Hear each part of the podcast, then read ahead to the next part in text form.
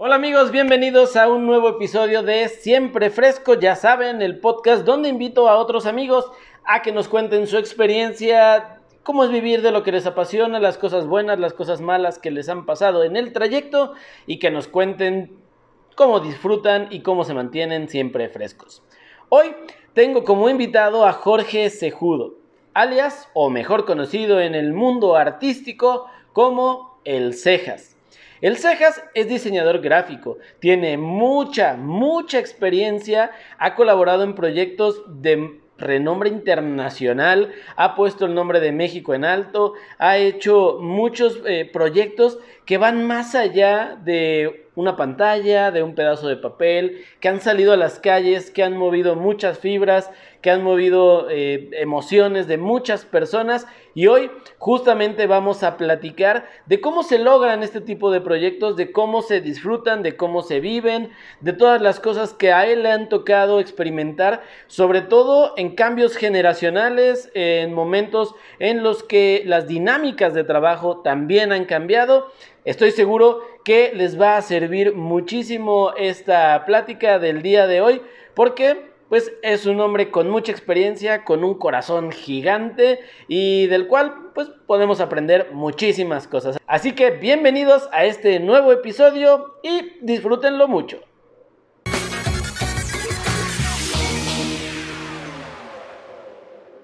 Señor, señor Jorge Cejudo, el Cejas, ¿cómo estás? Bien, bien, ¿tú? ¿Cómo te va? Muy bien, muy, muy bien, muy acalorado, como he dicho casi todos los últimos episodios, pero es que de verdad el calor acá en León está insoportable. Sí, acá hoy está nubladón, entonces está tranqui. ¿eh? Eh, está, rico, ¿no? Sí, sí, sí, todo bien.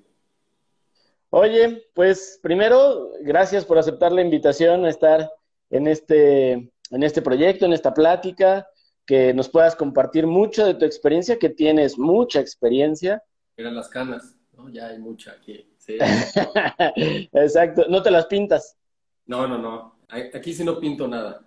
Ah, ahí no. Muchos años ya me lo pinté, pero de colores, ya, ya estuvo. ¿Sí? ¿Sí, ¿Sí lo tuviste así pintado de colores? Sí, lo tuve blanco y luego lo tuve medio rojo y luego en los ochentas el copetito muy Durán Durán. ya, pero ya eso ya pasó. ¿eh? Ah, yo pensé, yo pensé que era una onda como más punk. No, nada más, era más copete, más este como Robert Smith Sesco, que tuve una banda en los finales de los ochentas, ahí era más este más producida la cosa.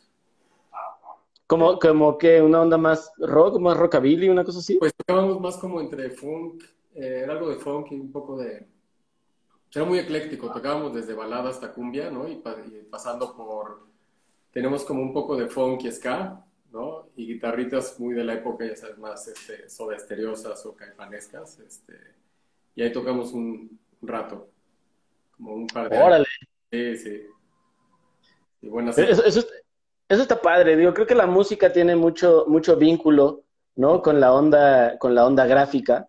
Entonces, de, repente, como que, como que poder vincular esas dos partes. A mí, yo, yo soy melómano, o sea, me gusta mucho la música. Soy muy malo para recordar nombres o que de repente me digan, ay, tal banda o tal solista, eso soy muy malo, pero me gusta mucho escuchar música de cualquier tipo. Y creo que está muy vinculado, ¿no? La onda, la onda musical con la onda gráfica que, hacemos van muy de la mano, se prestan mucho para estar juntos. Sí, de hecho, digo, pues, eh, tan solo hacer láminas en la universidad pues, era con música, ¿no? Y generalmente es un oficio que, puedes traer música y, te inspira o te acompaña o, o tienes hasta momentos, ¿no? Hay como playlists para, no sé, para bocetar o playlists para estar conceptualizando o para, ¿no? Para el, tema de ya, de y todas esas cosas, ¿no? ya, el trabajo, ¿no? Sí, sí. Fíjate que ahorita que dices eso, a mí sí me pasa. De repente sí tengo como, como cierto tipo de música para el momento en el que, en el que estoy. De repente cuando tengo que, eh, como que ponerle más energía, si de repente escucho mucho ska, ¿no? De, este, esta, onda como de surf, de repente también, este, y como que te, te, pone, te pone pilas, y entonces dices, ah, voy vectorizando más rápido. Sí, más Claro, y ya después tengo momentos en los que escucho a Mijares y, y Emanuel y José José cuando ya son las 4 o 5 de la mañana y ya lo único que quieres es medio mantenerte despierto y seguir en automático, ya viene ese tipo de música. Exacto, ya cambia, ¿no? Las, las otras power songs, ¿no? Exacto. exacto, exacto, como más, más, más el gusto culposo, que yo digo que no soy tan fan de la palabra gusto culposo. No te tendrías que sentir culpable por algo que te gusta, ¿no? Sí, no, más bien es este gusto aceptoso debería ser, ¿no? Como aceptar que eso te gusta y que te acompaña, ¿no? Este, digo, mide mis power songs, pues digo, tengo a Juan Gabriel, a Roberto Carlos, ¿no? Todas estas baladas setenteras, este, son, pues, ponen, ¿no? O sea, yo, si mis playlists son súper eclécticas, ¿no? Puede estar, este, no sé, Morrissey y Juan Gabriel y Los Ángeles Azules y una instrumental y de repente un tango, ¿no? O sea, es, va variado. Claro, bueno, y además algo importante es que también eres de la Ciudad de México, es una ciudad que, que, que tiene, o sea, de por sí es una ciudad cosmopolita, pero además tiene mucha diversidad musical. Tú de repente vas caminando por la calle y te encuentras un, este, cumbias, un sonidero, de repente pasas por un bar eh, en la Condesa, en la Roma, ¿no? Que cerca de, cerca de por donde vives, y de repente puedes encontrar a alguien tocando jazz, este, o sea, como que todo eso también del entorno te va dando justo ese bagaje musical y de decir, bueno, ahora puedo probar otro tipo de cosas. Diferente a lo mejor gente que vive en el norte del, del país, ¿no? Que sí hay, o sea, música mucho más este, de la zona, o que viven en otros países y que el tipo de música es mucho más, eh, digamos, arraigada, más cerrada y no hay tanta diversidad, pues obviamente te acostumbras a escuchar ese tipo de cosas. Claro, claro, sí. Bueno, aquí la ventaja también es que digo, que se camina mucho en la ciudad, ¿no? Por lo menos yo camino mucho, ¿no? Que es lo que no se puede ver en otras ciudades como con climas extremos. Y lo que dices, o sea, vas caminando y oyes de repente en la esquina los de la tambora, luego el organillero, luego este, sale la música de algún restaurante, este, luego pasa el de los este, tamales que trae su, su musiquita también, ¿no? Entonces, este, sí es muy rico el sonido urbano, ¿no? Claro. El del camión y del, este, del campanazo del de la basura, este, de lo que están arreglando la banqueta, se pone, se pone suave el ritmo de, los claxons, ¿no? De repente también de los coches y toda esta onda. Fíjate que ahorita que dices esta, esta, esta onda del, ritmo, hay una película, híjole, no, no, no recuerdo el nombre, se me fue justo ahorita el, nombre, eh, que es como de un samurái, a ver si tú la has visto o te acuerdas de ella, eh, que justamente pasa eso, están como de repente pegando en algunos, en algunos troncos, están construyendo como una pagoda, una cosa así, y todo empieza como puc, puc, y el ritmo, ¿no? Entonces esas cosas también están padres y a veces sí nos pasa en la vida cotidiana, o sea, que, que, estás, no sé, esperando un camión o vas caminando hacia tu casa, tal, y, hasta veces como entrecierras los ojos y todo el ritmo de la, del, de la ciudad tiene una, una esencia especial, ¿no? está padre ese mix. Creo que va pasando una ambulancia por acá, ¿no? Ahí está, ahí está, claro. sí. Estamos en un quinto piso y se oye, ¿no? Este, pero... Eh, sí. pero es que a fin de cuentas es esta, este, este caos bonito de esas ciudades, ¿no? Que de repente muchas personas no están eh, acostumbradas a eso y obviamente les cuesta trabajo, pero personas como tú que ya eh, estás muy acostumbrado a ese caos y que quiero pensar que tiene mucha influencia tu, tu, tu obra con ese caos, ¿no? O sea, de repente eh, yo, digo, obviamente me gusta tu trabajo cuando lo conocí hace, si no me equivoco, un par de años, que fue cuando nos, que nos conocimos. Sea, entiendes esa parte y de repente ves este, el ángel de la independencia en, en, tu trazo, en tu dibujo, y tiene esa onda, cierto caos de la ciudad, ¿no? Y, de, y del entorno que, que, se vive. Entonces, está, está padre también eso.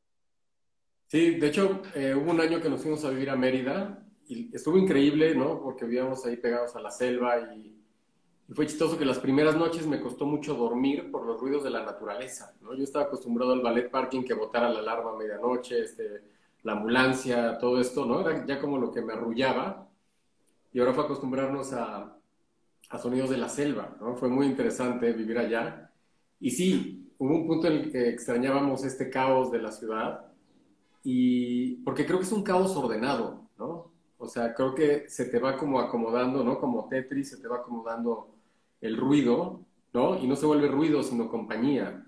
Entonces, creo que, digo, a mí desde chico me gusta como escuchar una canción y imaginarme que la persona que va caminando y el camión que va cruzando es como parte del, video de la canción, ¿no? Porque yo soy de los que nos tocó cuando no había videos, ¿no? Este, me tocó cuando salió en TV y esperar tu video tres días a ver si, este, si aparecía la banda y la rola que querías y todo eso. Entonces, sí creo mucho como en este ritmo visual, ¿no? Creo que eh, el diseño y el arte deben, deben dar cierto ritmo, ¿no? Y creo que cuando ves una pieza, ya sea una ilustración, o sea, tanto para crearla como para observarla, creo que sí lleva cierto ritmo, ¿no? O sea, como que sí podría decirte pam, pam, pam, pam, pam, ¿no? Entonces me gusta como esto que decías, como lo vinculado que es la música, las artes en general, ¿no? O sea, creo que finalmente es darte las, no un do, re, mi, fa, sol, así, y los colores primarios,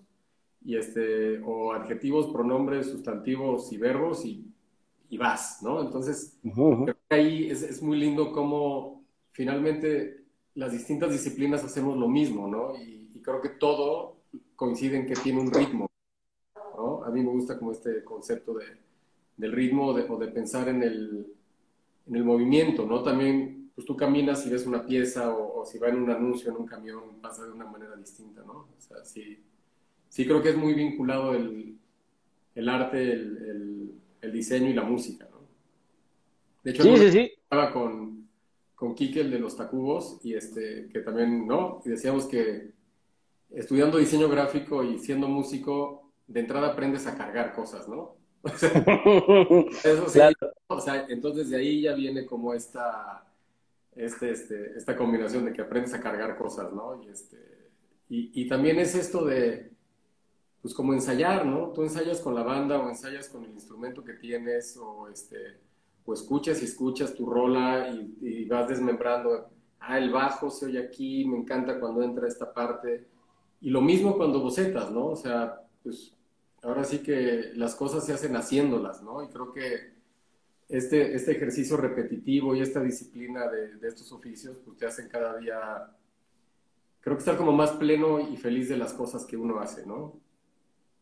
Claro, y, y justo ahorita, digo, tocaste un tema que, que, en la actualidad a lo mejor muchos de los chicos que están estudiando que de, o que de repente nos siguen, ¿no? Este, por el trabajo que hacemos, a lo mejor ya no les tocó, ¿no? Esta parte, o ya no tanto esta parte que tú decías, por ejemplo, de hacer láminas, ¿no? O de bocetar en papel, este, o de estos, estos proyectos como mucho más eh, artísticos, si lo queremos llamar eh, de alguna manera más rudimentarios, ¿no? Más de eh, usar las manos.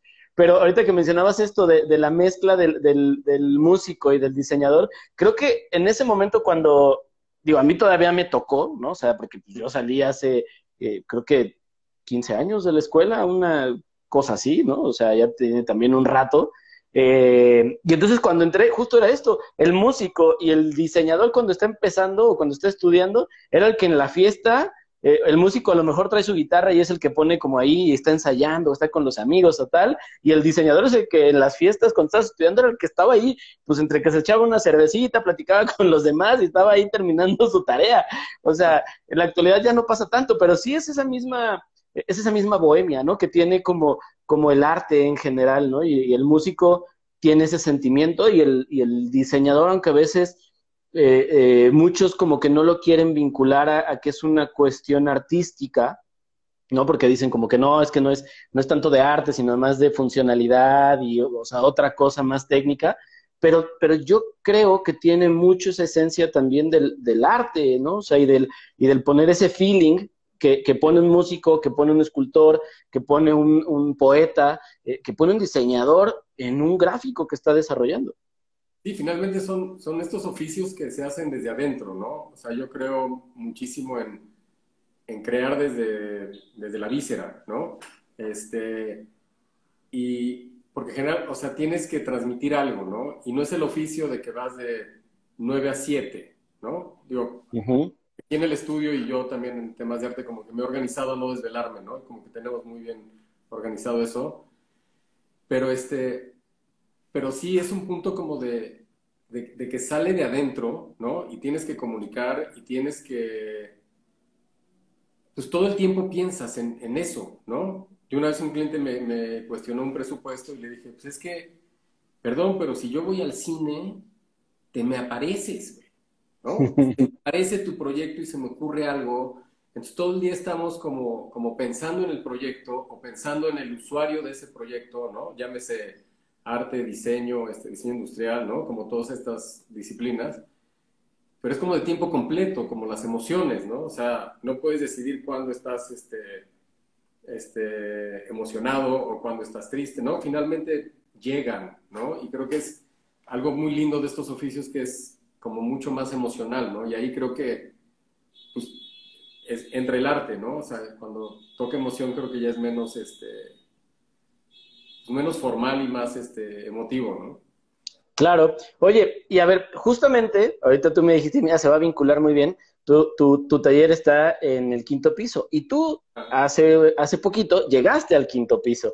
O sea, tienes... Eh, también digo, obviamente los años te dan mucha experiencia, además del trabajo y de la calidad de tu trabajo, los años te dan mucha experiencia porque te ha tocado vivir sobre todo ahorita en la, en la onda gráfica, como momentos eh, pues, que se han disparado, ¿no? Y, la onda tecnológica, lo que hablábamos, por ejemplo, de, de, esta cuestión en las escuelas, cómo se enseñaba o cómo antes era eh, esta onda hasta de decir voy a estudiar cualquier diseño, ¿no? O sea, ya sea es un diseño industrial, diseño este, gráfico, que eran los que estaban como más fuertes, ya después se fue sumando ambiental y de modas y otro tipo de diseños, pero estos dos eran justamente carreras que, que pues de entrada eran complicadas, que en el núcleo familiar las aceptaran, porque era como de, ¿de qué vas a vivir eso? ¿Qué? No, no, no conocían, pero además, sumándole a eso, eran carreras muy demandantes también en el sentido de, pues, eh, de ponerle mucho empeño, mucha víscera, ¿no? Al, al,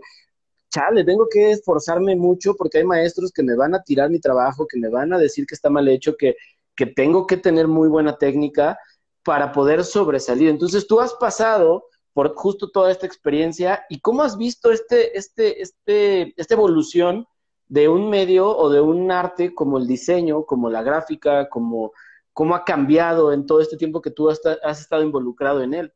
Pues bueno, de entrada en la universidad no, no había computadoras cuando yo estuve, ¿no? O sea, lo único era una clase de computación que era un día a la semana y era con Commodore, ¿no? Eran wow por amiga.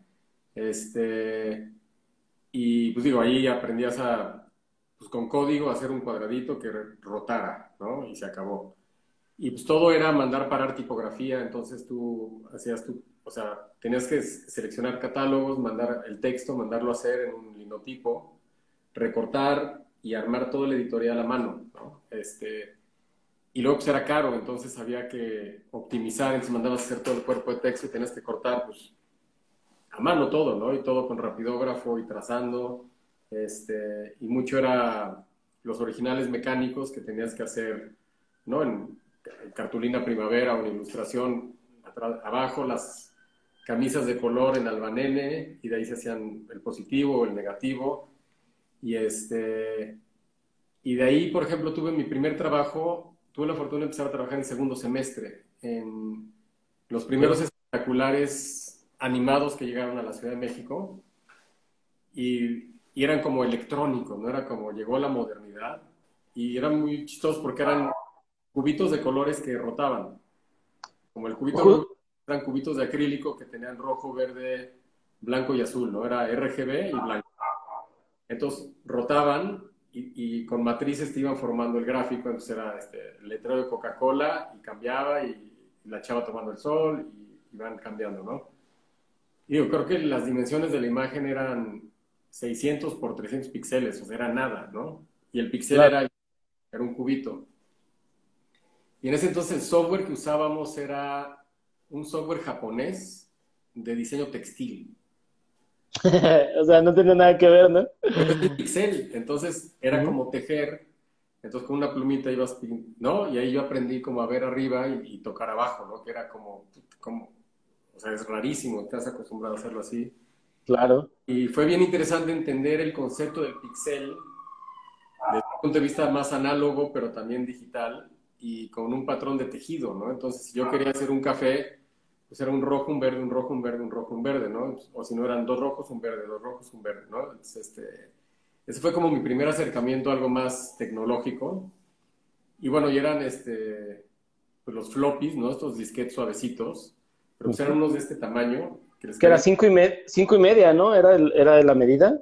Y luego ya fue tres un cuarto, ¿no? Era más grande, era como así, como, sí, más o menos. Este, y les cabían tres imágenes. Entonces, era una bodega de, puros floppy, ¿no? Una, ¿no? Muy interesante. Y, este, y ahí empecé como a usar un poco la computadora. Y luego entro a trabajar con, digo, acabo la carrera, este, entro a trabajar con Gonzalo Tassier, que es mi gran maestro y, este, mentor y gurú, y lo adoro a, Gonzalo. Y, este, y entré a trabajar sin saber usar computadora, ¿no? O sea, porque ahí empezaban las Macs, entonces tomé un curso este, de Illustrator, seguro era el Illustrator 2, ¿no? Seguramente. Y este... Y era muy interesante porque él me dijo, va, usas la computadora, pero yo no quiero darme cuenta que usas computadora. Entonces él tiene un, ojo privilegiado, ¿no? Pues de old school total. Entonces si yo extendía un poquito la tipografía se daba cuenta. Ahí aprendí pues, a, hacerlo que él no se diera cuenta. Entonces, entre otras cosas, aprendí a trazar con el mouse, que no se notara que era trazado con mouse, ¿no? Y luego, de repente ya hoy en día, pues, mezclo técnicas, ¿no? A veces hago un trazo con, tinta, le tomo foto con el iPhone, lo vectorizo, este, lo paso a otro programa o directo en el iPad, ¿sabes? Entonces, como que me gusta mucho haber estado en el old school y el new school y tener, tener la opción, ¿no? Tener la opción de poder bocetar en una servilleta sin, sin necesidad de, del software. Yo sí creo que si te vas directo al software ya te estás limitando, ¿no? O sea, te estás limitando a, a la estrella que te da el Illustrator, a, las cosas que te da por default, ¿no? Entonces creo que sí me gusta como visualizar y pensar un poquito más este, old school, ¿no? Aunque a veces sí me voy directo a, ya sea a la compu o al iPad, este... Y algo que he visto también es que ha avanzado un chingo la tecnología, pero cada vez hay más prisa. Antes hacías el anuncio de revista, ibas con el cliente, se tomaba la foto del producto, él veía la Polaroid, firmaba, firmaba el original mecánico y no había cambios. claro. Y no había un WhatsApp donde te dijeran, ah, oye, cámbiale el nombre. Y este es el original hecho, entonces le decías, pues sí, pero ya se fueron negativos, ya está todo. No, pues ya.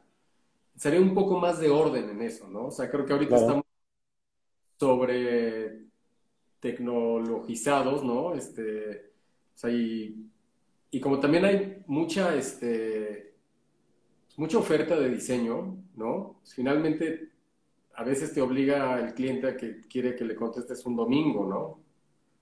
Y pues no, también como que creo que nos falta mucho como volver a estos, como ordenarnos un poco y a trabajar de otra manera, ¿no? Pero creo que eso sí es, ¿no? Sueno más a viejito, pero sí añoro esas épocas de, poder ordenar y, planear un proyecto, ¿no?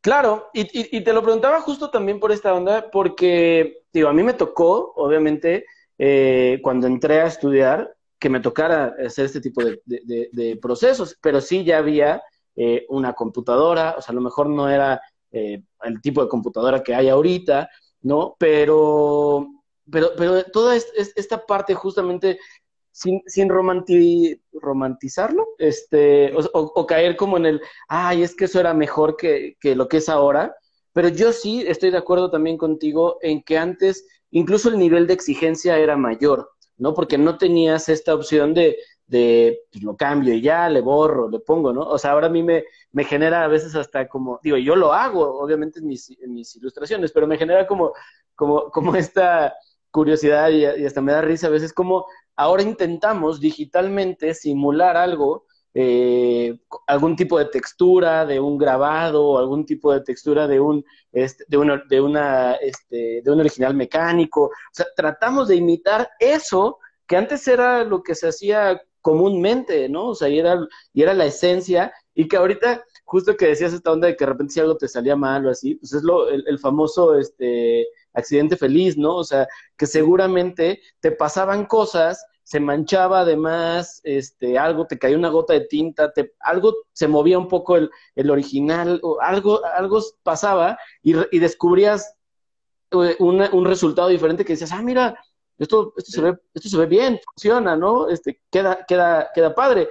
Eh, esto que ahora vemos muy de moda, el famoso glitch, ¿no? En las, en las ilustraciones o el desenfocar un poco, el mover un poco los, este, los, los canales, el RGB que se ve ahí, el filito azul o el rojo. Eh, esto antes era, pues, a lo mejor parte de un error, pero era como de, ah, mira, pues se ve bien, ¿no? Funciona. Pero era algo que no planeabas, o sea, algo que salía espontáneo y que tenía también esa sensación diferente. Y algo que también mencionaste ahorita y que creo que sí es muy importante eh, poder regresar a esa, esa profesionalización incluso del, del, medio, es al, al, entender cómo funcionan los tiempos para hacer las cosas. Estoy completamente de acuerdo contigo que ahora todo, todo es muy rápido, todo es, eh, todo lo queremos ya, ¿no? Pasa ahora, nosotros lo vemos con, con Max seguramente tú lo ves con tus hijos, ¿no? O sea que pues ya de repente sale una serie en, en Netflix o en Disney o en Amazon, en el que sea,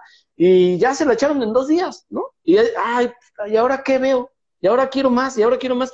Cuando nosotros nos tocó el, pues veías una caricatura en el canal 5 o en el canal que fuera, y pues te tenías que esperar, si bien te iba, al día siguiente a que pasaran el siguiente capítulo, y, y si por algo al programador de la televisora o algo así se le ocurría que ponía otro capítulo que ni siquiera era la continuación del que tú habías visto, veías otra cosa, ¿no? O veías repetidos, ¿no? Claro, sí, entonces estas cosas creo yo sí que es, es, importante. Ahora tú que lo mencionas, nosotros, por ejemplo, eh, Caro y yo que hemos trabajado ya desde hace muchos años eh, juntos, al principio era esta onda, ¿no? Pues obviamente estás como más joven, estás empezando, quieres eh, lograr como acaparar más trabajo y tener más cosas y, y, dejas de lado o sacrificas a lo mejor tu tiempo, tu familia, tus amigos, dices, me desvelo, trabajo fines de semana, si el cliente me marca ahorita, pues, si estaba en una comida me voy, me voy a trabajar, ¿no? Y estas cosas ahora nosotros hace unos años las entendimos y dijimos, no, o sea, también se vale que yo le diga a mi cliente, no voy a trabajar el domingo, ¿no? O no voy a trabajar a las 12 de la noche, o no te voy a responder un mensaje a las nueve y media de la noche. O sea, no, porque, porque tengo otras cosas en mi vida, porque estoy, eh, un, suegro decía, eh, un, ex, un ex suegro me decía, ¿no? Es que se nos olvida que uno eh, trabaja para vivir, no vives para trabajar, ¿no? Y entonces, estas cosas creo que antes eran más, era más fácil como aceptarlo o, entenderlo, incluso por los procesos, y ahora, como bien dices, se ha vuelto como todo muy sí, como muy espontáneo, muy rápido, pero también creo que muy efímero. O sea, pasa todo muy rápido y ya también es como, ya, ya fue, ya pasó y ya, ya no tiene relevancia. Sí, sí, pasa rapidísimo. Y creo que también a nivel personal, digo, yo me acuerdo esas épocas que trabajas sábado y domingo, que no sabes qué día es en el que estás de la semana, ¿no? ¿Cómo vas a ser productivo? O sea, ¿cómo vas a pensar algo siempre fresco, ¿no? Exacto. Está saturado. Entonces, yo sé que soy más productivo si me voy a correr en la mañana. Yo sé que soy más productivo si estoy de buenas, ¿no? Yo sé que soy más productivo si voy a comer a mi casa, ¿no? Por ejemplo, este año que vivimos en Mérida, este, pues agarré el, el super hábito de echar siesta, ¿no? Entonces digo, no diario, pero pues como dos, tres veces a la semana, pues me echo una siesta, ¿no? 15 minutos así, pum, ¿no? Y soy más productivo, ¿no? Y sé que soy más productivo si, si camino por el parque o si de repente digo, voy a caminar y a tomar un café o a ver a la gente que pasa. Porque necesitamos refrescarnos, porque si no te embota, o sea, estás, ¿no? Como caballo viendo aquí nada más. Entonces sí creo eso y también, creo que también la tecnología, digo, para no sonar tan arcaico, ¿no? mucho, o sea, la verdad, este, un amigo me decía, es que, ¿no? Estas, los celulares, pues en vez de verlos como, como algo malo y nos, este, ya nadie se sabe los teléfonos de memoria y estas cosas de azote, pues no pasa nada. Más bien, sí que el teléfono se ocupe de guardar tus agendas y de tener tus recordatorios y de tener tus fotos y de tener todo ahí. Pero el tema es que tú te ocupes de lo importante, ¿no? Porque creo que eso se nos olvida, ¿no? Entonces, si, si en los ochentas nos hubiéramos dado cuenta que, que alguien podía ocuparse de, de, tener en una memoria todos los teléfonos, de tener toda tu agenda, de tener este, un banco de imágenes, de tener conexión, a preguntar lo que quieras online, puta, o sea, si lo concientizamos, pues seríamos mucho más productivos, ¿no? O sea, creo que es como aprovechar eso en vez de, verlo como nuestra, nuestra contra, ¿no?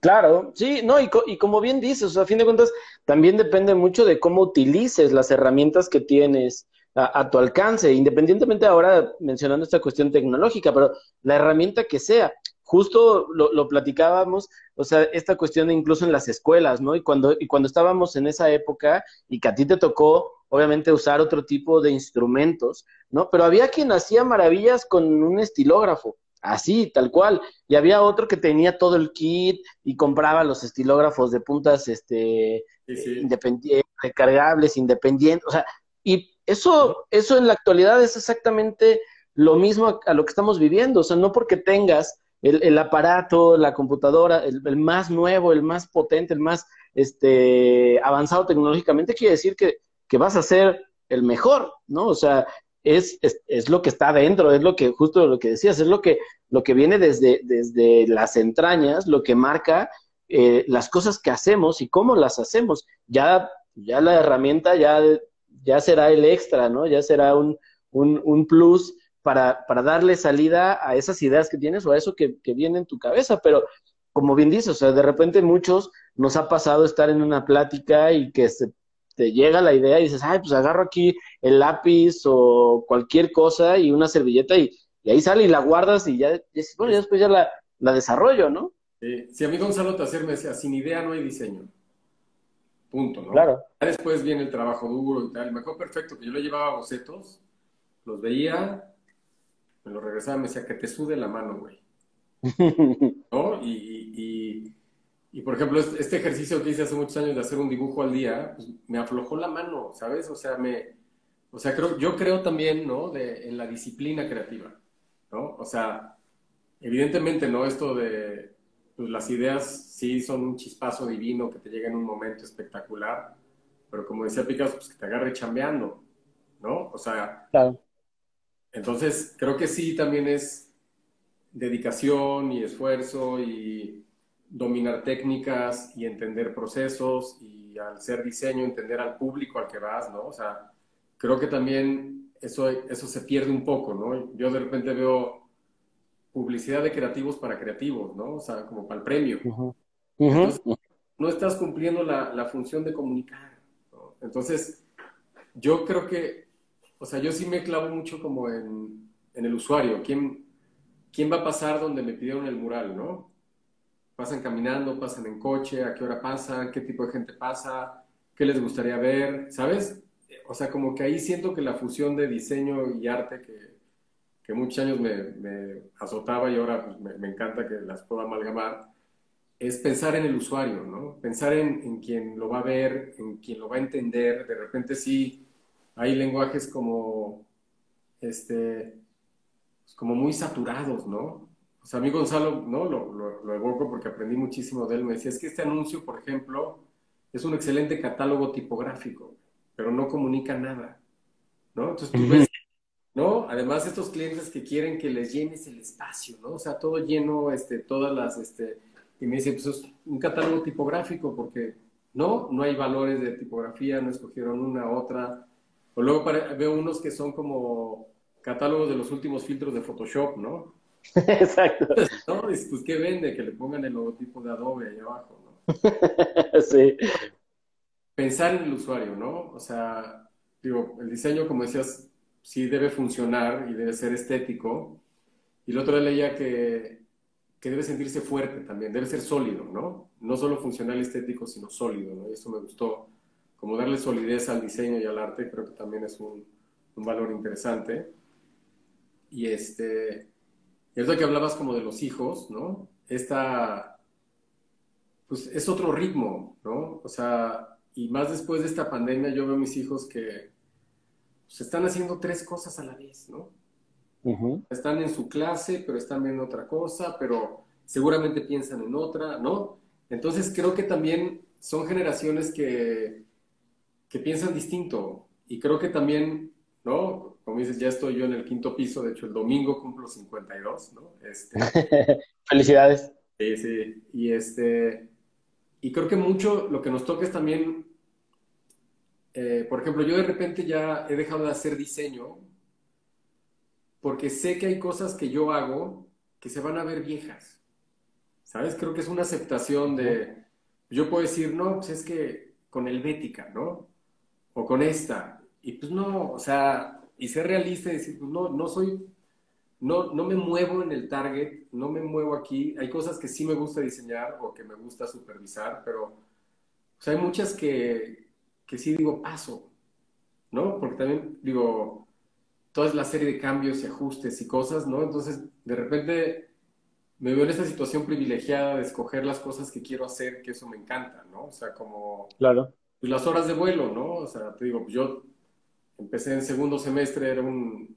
Iba de 7 a 1 a la universidad, de 1 y media a 3 a ensayar con la banda y de 3 a 11 a cumplir mis 8 horas de trabajo, ¿no? De hecho, un día llegué al cuarto de ensayo con láminas en blanco y les dije, a ver, que me tengo que poner al día en la universidad y todos ahí haciendo circuitos para dibujo uno, ¿no? Este, claro. Pero sí, creo que es como, como es, esta evolución, ¿no? Como, como ir con el tiempo también, ¿no? Creo que es bien importante. Pero fíjate que, digo, yo que he tenido la, la, oportunidad después de que nos conocimos de, colaborar eh, contigo en un par de, un par de proyectos, eh, está padre cuando, cuando ves justo esto, ¿no? Cuando, cuando maduras, que también en, en, el medio gráfico tienes que, tienes que madurar, ¿no? O sea, y, esto que tú dijiste de, entender como, no, yo, eso ya no me corresponde a mí, eso ya no lo tengo que hacer yo, ya se lo tengo que eh, delegar a alguien más. O sea, eso también habla de mucha madurez en el, y de mucha experiencia, porque hay muchos que se aferran ¿no? Y es como de, no, si yo lo sé hacer, si yo soy el bueno, yo lo hago. Y a veces también como, ve, o sea, vamos, vamos soltando un poco más, ¿no? Y lo, y lo tenemos que ir haciendo todos eventualmente. Obviamente va la parte de la evolución, del mantenerte activo, del mantenerte constante en un medio en el que es, es fácil que a lo mejor haya modas, ¿no? Y, y de repente lo que tú estás haciendo puede o no estar de moda y entonces eso afecta a tu ritmo de trabajo y a tu cantidad de trabajo, pero también te das cuenta de la otra parte y de la experiencia y del saber esto que dices de las horas de vuelo y eso es bien cierto, porque es como tú ya sabes que puede salir mal, a ti ya te han salido mal muchas cosas, tú ya sabes que puede salir bien, tú ya sabes qué, qué, factores van alrededor y es bien enriquecedor cuando trabajas con una persona que tiene esa experiencia y te puede, eh, más allá de corregir tu trabajo, como asesorar y, ayudarte a, seguir aprendiendo, porque todos seguimos aprendiendo todo el tiempo. Y si no lo entendemos de esa manera, pues nos estancamos, ¿no? Pero, pero habla también mucho de esta madurez que yo creo que a muchos, eh, a muchos nos falta de repente en, el proceso. A gente como ya más, eh, más grande se quedaron o se perdieron en el camino, justo por esa falta de, de madurez y de aferrarse a algo que a lo mejor tenían que haber ido pues soltando un poquito para darle fuerza a lo que, eh, en lo que realmente son más expertos y, y, como que esas cosas no, no, no pasan tan, tan común y es padre como conocer a personas como tú que, que, que, entienden esa parte y que saben cómo soltar y guiar y además irse acompañando con otros, porque también te ayuda a crecer. Sí, y ¿sabes qué pasa también en diseño? Como que siento que de repente queremos hacer todo de repente eres el administrador, eres el que hace, eres el mensajero, ¿no? Y, hay un momento que tienes que hacer todo, ¿no? Pero creo que en la medida que empieces a, delegar, ¿no? Y, creo que es, pues, bajarle de watts al ego, ¿no? ¿No? Digo, digo claro. decir huevos, ¿no? Pero pues es bajarle. bajarle y, decir, pues sí, que, que, esta, que esta parte haga esto, ¿no? Que esta parte haga esto otro, ¿no? Y, y entrar cuando tienes que entrar, ¿no? O sea, creo que eso también me lo ha dado mucho la paternidad, ¿no? Que dices, pues ahorita que, que se tropiece, ¿no? Va a caer en un tapete, no se va a lastimar, pero va a entender lo que es tropezar. Pero entonces es como soltar un poco el control, ¿no? Porque creo que también sufrimos mucho por querer controlar todo, ¿no? Entonces queremos controlar el, la respuesta del cliente, ¿no? O sea, yo de repente me cae que hago una propuesta y me dice el cliente, oye, es que como que no, y me enojo, ¿no? O sea, entonces yo también, ¿no? De mi pedestal digo, pues es que le tenía que gustar a la primera. No, es un trabajo, hay que hacer propuestas, hay que llegar a un resultado, pero, pero en la medida en que uno va soltando, y esto lo aprendí a un, un amigo mío que, este, no, exitoso empresario y todo, que me dijo, hay veces que hay que soltar, ¿no? Y, y si tú todos los días te encargas de acomodar las cosas de tu oficina y eso te lleva tres horas y se lo delegas a alguien y la tacita de café la puso así en vez de así, pues sí puedes vivir sin, e, con eso, ¿sabes? O sea, cómo ir soltando eso, este, y como que uno es más feliz, ¿no? O sea, cuando tienes que controlar todos los resultados, ¿no? Es este, que no llueva. Puta, es que está lloviendo, no puede ser. Y hay temblores y pasan cosas y uno se enoja y tienes días difíciles y se vale llorar y todas estas cosas, ¿no? Pero creo que los años, ¿no? Te, te van dando eso, ¿no? Como, como soltar y, y saber con qué, con qué estás más feliz, ¿no? ¿Qué te, ¿Qué te da más tranquilidad, no? Me acuerdo mucho, ahorita que decías, como este ajuste. Alguna vez con Gonzalo estábamos haciendo el, el logotipo de la, los borregos del TEC, ¿no? el, gráfico de los borregos, y le llevé las propuestas a Franz Teuscher, ¿no? Que es también un gran diseñador. Y Llegué con mis bocetos y ya tenía los cuernos del, borrego así en pico. Y agarró un lápiz y nada más le curvió el piquito y me dijo, nunca hagas picos. Fue, o sea, una rayita de dos milímetros cambió todo lo que comunicaba ese símbolo, ¿no? O sea, fue un regalazo y no, no metió nada más, ¿no? Creo que le rellenó la E, que con el outline se hacía como un efecto óptico. Me dijo, aquí no lleva outline, aquí rellénala. Y ya, ¿sabes? Entonces, esas cosas que dices, wow, ¿no? Aquí están sus horas de vuelo, ¿no? Entonces, este... Exacto.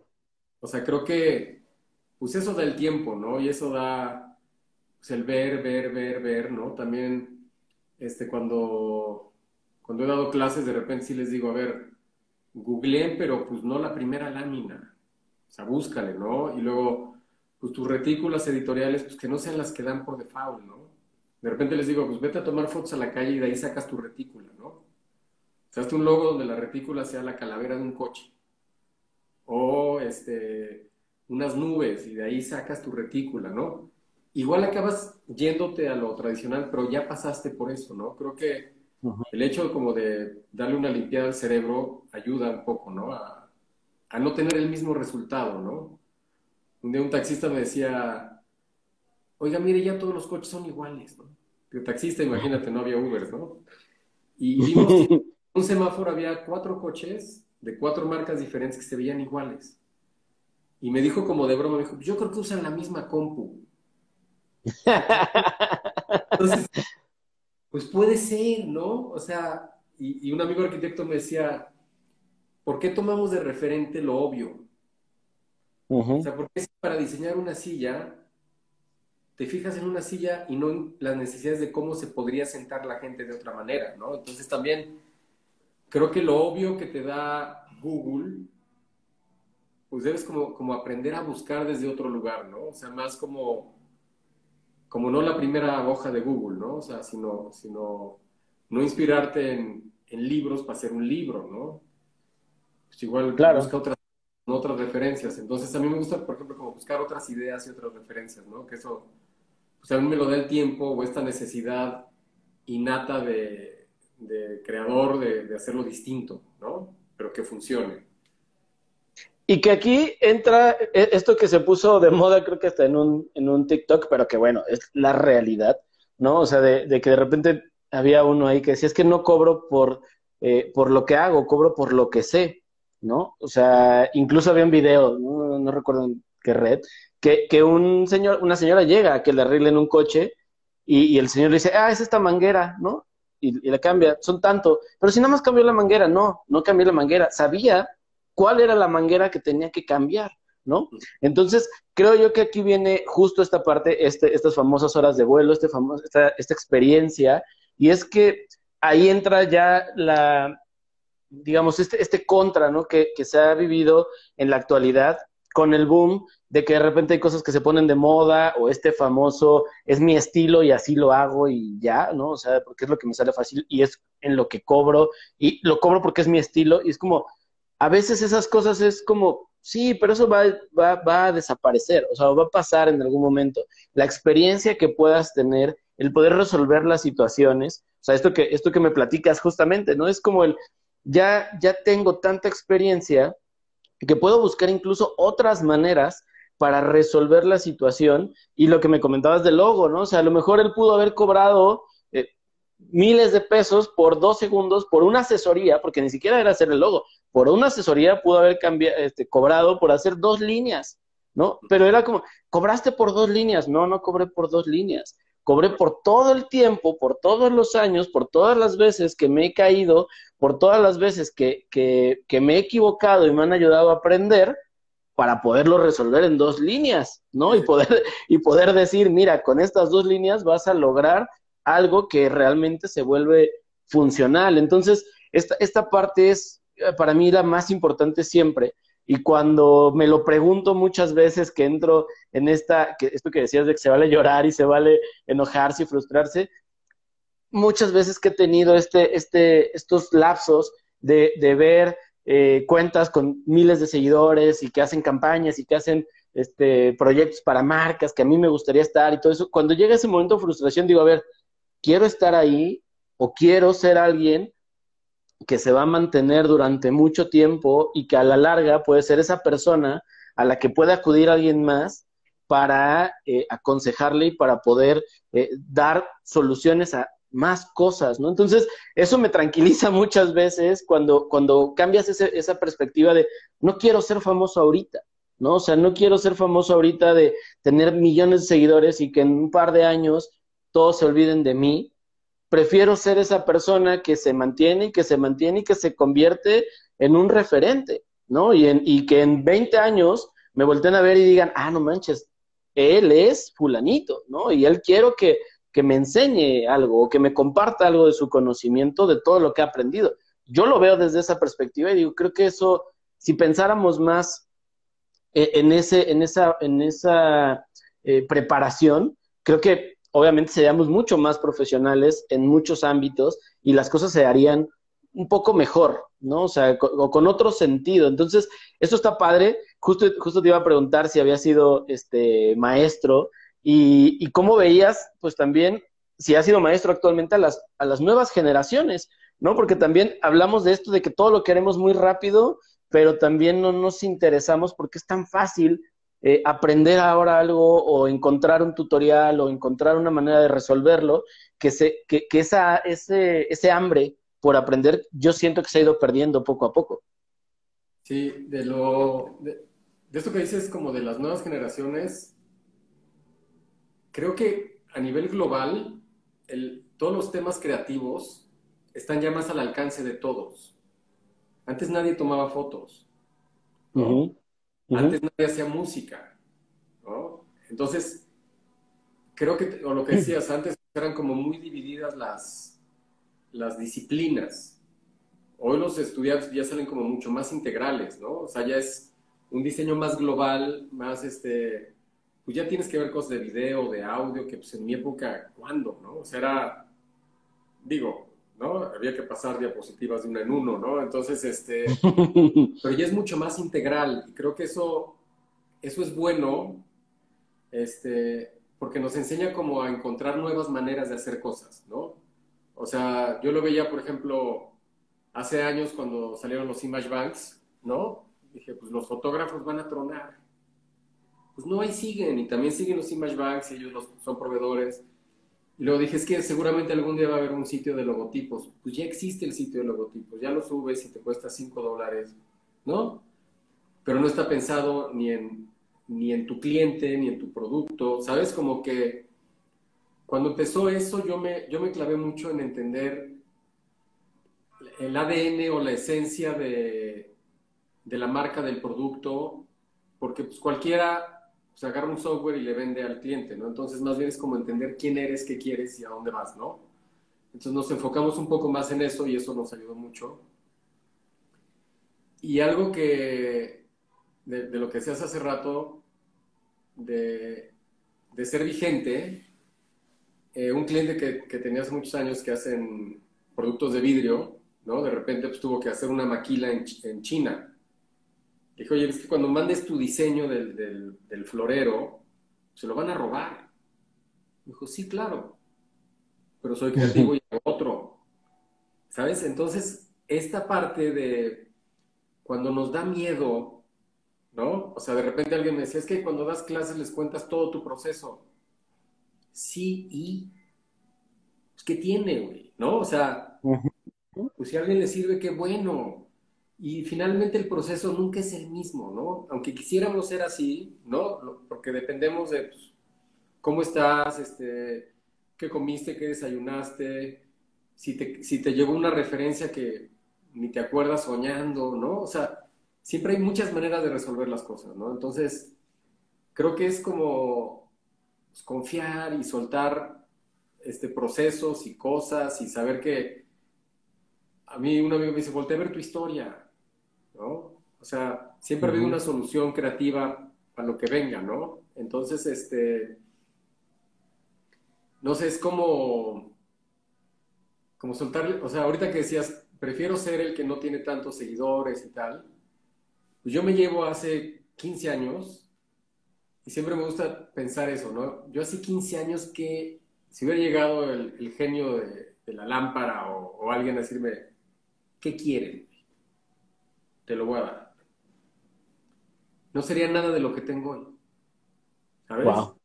Nada, ¿no? Porque, digo, hoy no tengo coche, ¿no? Tenemos un coche para la casa y amo caminar y amo agarrar la ecobici y, y este, subirme al transporte público y pues, sí, de repente un Uber, ¿no? Este, de repente sí le pido el coche a mi esposa, pero pues yo hubiera dicho, no, un coche acá, ¿no?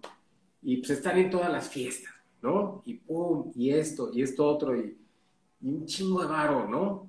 Entonces, pues, hoy me encanta saber que si voy de la mano con mi esposa caminando por el camellón, puta, es lo, es lo más preciado, ¿no? Porque dice muchas cosas, ¿sabes?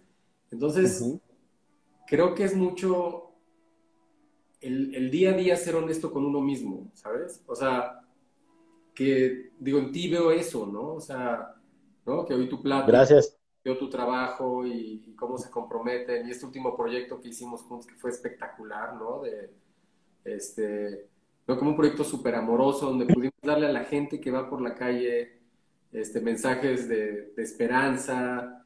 Y dices, pues sí, el diseño transforma, güey, ¿no? Es, es, un transformador social que, este, que puede dar un chingo de cosas, ¿no? Este, entonces yo sí veo como estas generaciones, ¿no? Más, más conscientes, ¿no? Creo que si hoy estoy bien, mañana quizá no sea lo que yo, no como la canción de los Stones de You get what ¿no? You get what you need, ¿no? Claro. Eso llega, ¿no? Yo también, pues nunca pensé tener mi estudio y además el, el despacho de diseño y yo, por ejemplo, de, repente me daban envidia a todos estos amigos que tengo que exponen en galerías y todo, y pues, pues, a mí me dieron muros, ¿no? Y de repente son unos murales que pueden transformar personas o esculturas o mobiliario o proyecto de espacio público. Entonces, digo, pues también yo estudié un diseño gráfico cuando era muy cerrado a hacer diseño gráfico, ¿no? Y hoy hago más cosas, ¿no? Un, un compañero de trabajo me decía, ¿hoy de qué vienes? De diseñador de modas, de muebles, de música, de tal, ¿no? Entonces, creo que es cómo transmitimos la idea, O sea, esto de sin idea no hay diseño, pues no. Entonces, como estas nuevas generaciones, pues sí, todas las herramientas son fabulosas, ¿no? Pero sin idea no hay diseño, ¿no? Claro, y fíjate, ahorita dijiste algo que, que a mí desde hace, digo, desde que nació Maxi, o sea, hace seis años, un poco más de seis años, a mí me cambió mucho la perspectiva de también lo que, lo que buscaba, ¿no? O sea, eh, porque esto, esto que mencionaste de puedo salir con mi esposa agarrados de la mano y esto está bien padre, puedo jugar, eh, eh, tú que, tus hijos ya obviamente ya son más grandes, ¿no? Pero el día que platicamos de puedo ver a mi hijo este, jugando fútbol, ¿no? O sea, o, viendo un partido de fútbol y lo disfruta y puedo estar con él. Eh, estas cosas que, que a veces se vuelven tan cotidianas y que se vuelven como que no les prestamos atención, en algún punto, por ejemplo, yo sí llegué a decir, bueno, me, mudo a la Ciudad de México, ¿no? Me mudo a la ciudad porque ahí están amigos, ahí hay proyectos, ahí hay justo esto exposiciones, hay las agencias, está el movimiento, ¿no? Está como el, el eh, está centrado ahí las cosas que me gustaría hacer. Y al principio fue como, bueno, vamos a hacerlo, ¿no? Nos arriesgamos, nos vamos. Pero después pasaron los años, pasó, eh, este, nace Maxi, y llegó un punto en el que dije, Oh, eh, bueno, platicamos obviamente en pareja, Caro y yo, y, eso también me ha ayudado a mí mucho, el tener una persona que, que, me, que me ayuda mucho a, a, ver las cosas desde otra perspectiva, ¿no? Pero fue como, no cambiaría, por nada ahorita en el mundo cambiaría, el que a las 5 de la tarde yo pueda decir, ya no voy a trabajar porque quiero estar viendo una película con ellos, porque vamos a ir al parque, porque podemos ir a comer a algún lado, porque podemos salir, porque el fin de semana puedo decir, ¿saben qué? Vámonos a algún lado. O sea, no lo cambiaría ahora por ningún proyecto, o sea, por ninguno. Y esas cosas justo es lo que a veces se nos olvida, ¿no? Y a veces eh, tenemos tan en la cabeza este, este deseo de, de, fama y de ser y de tener más, que es como, bueno, puedo tener más, pero a lo mejor estoy perdiendo o quitándole a lo que realmente tendría que tener más valor en mi vida, o no, o más, o más importancia. El, el tú, por ejemplo, decir, me salgo a caminar y me voy a sentar a tomarme un café tranquilamente en algún lugar y lo voy a disfrutar. No voy a estar a las carreras diciendo, chin, este, no, pues me echo un café ahí, el, que sea rápido, ¿no? Y, me voy porque tengo cosas que hacer. O sea, es como, no, la vida no es así, ¿no? O sea, al menos nosotros lo entendimos para, para otros a lo mejor está bien y, y es muy válido que, que lo disfruten de esa manera o lo vivan de esa manera. Tampoco es imponer algo, pero es yo no quiero eso. O sea, para mí mi vida es disfrutar a mi familia, el que lo que haga, el trabajo que haga me pueda dar para vivir de la, de la manera en la que pues sea cómodo, ¿no? O sea, sea, sea cómodo, no esté sufriendo a lo mejor, pero que pueda estar disfrutando a esas personas o esos momentos, o como dices, el hecho de poder decir, o sea, somos privilegiados, ahí sí, yo lo he dicho en varios, en varios, este, en varios episodios, con varios colegas, es, somos privilegiados porque podemos decir, hoy me acuesto a ver una película porque tengo ganas, aunque tenga trabajo, pero ya sé que mi deadline a lo mejor es el viernes. Y no va a pasar nada porque voy a cumplir el viernes con la entrega, o porque sé que a lo mejor a las 12 de la noche voy a estar ahí sufriendo, pero lo voy a hacer. Pero ya es decisión propia, ¿no? O sea, somos privilegiados en eso, a muchos que pues tienen que cumplir un horario tal cual y que no hay flexibilidad, ¿no? Entonces también esto yo digo, yo si puedo seguir manteniendo ese privilegio de mantener mi tiempo, mi familia, mis horarios, mis cosas, digo, es, creo que de las cosas que más agradezco de lo que, de lo que hago, ¿no? Y, y, el poder compartir con otras personas como tú, que desde el, el, día que nos conocimos en esta, en esta conferencia, y que dije, órale, qué padre, ¿no? O sea, y es, son esos referentes en los que, en los que, en los que te ves y dices, yo quisiera ser así, ¿no? O sea, cuando yo, cuando yo te vi en esa plática y que vi los proyectos que habías hecho y que, y que empecé a conocer más de lo que hacías, era como, ah, no manches, yo quiero estar ahí, o sea, yo quiero ser eh, o hacer ese tipo de cosas, ¿no? Y vivir ese tipo de experiencias y no es, no es este, envidiar el estilo de vida o la vida de otra persona, sino más bien decir, yo también podría vivir esas cosas y de esa manera, eh, porque se aprende justamente de esta experiencia, más allá del tipo de proyectos que haces, sino de la manera en lo, en que lo llevas y la manera en la que llevas tu vida profesional. Sí, es, un, regalazo, ¿no? Esto que dices de... Y digo, yo también, ¿no? Este, poder ser muy este, romántico en el sentido de tiempo para la familia. También de repente llego al estudio a las 6 de la mañana, ¿sabes? Pero no me pesa, ¿no? O sea, porque también sé que lo resuelvo y, y luego también hace rato mencionas alguna cosa que creo que es el valor de equivocarse, ¿no? O sea, el cometer errores es increíble, ¿no?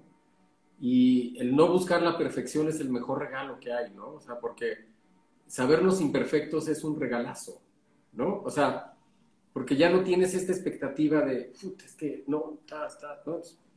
Soy un ser imperfecto y eso está chingón y, y está maravilloso, ¿no? Este, y poder disfrutar estos tiempos y estos momentos y qué me da paz, ¿no? Yo de repente cuando tengo que tomar decisiones, este, con mi esposa siempre platicamos mucho eso, ¿no? ¿Qué me da paz? ¿No? Así como si aquí tuvieras el pasómetro, ¿no?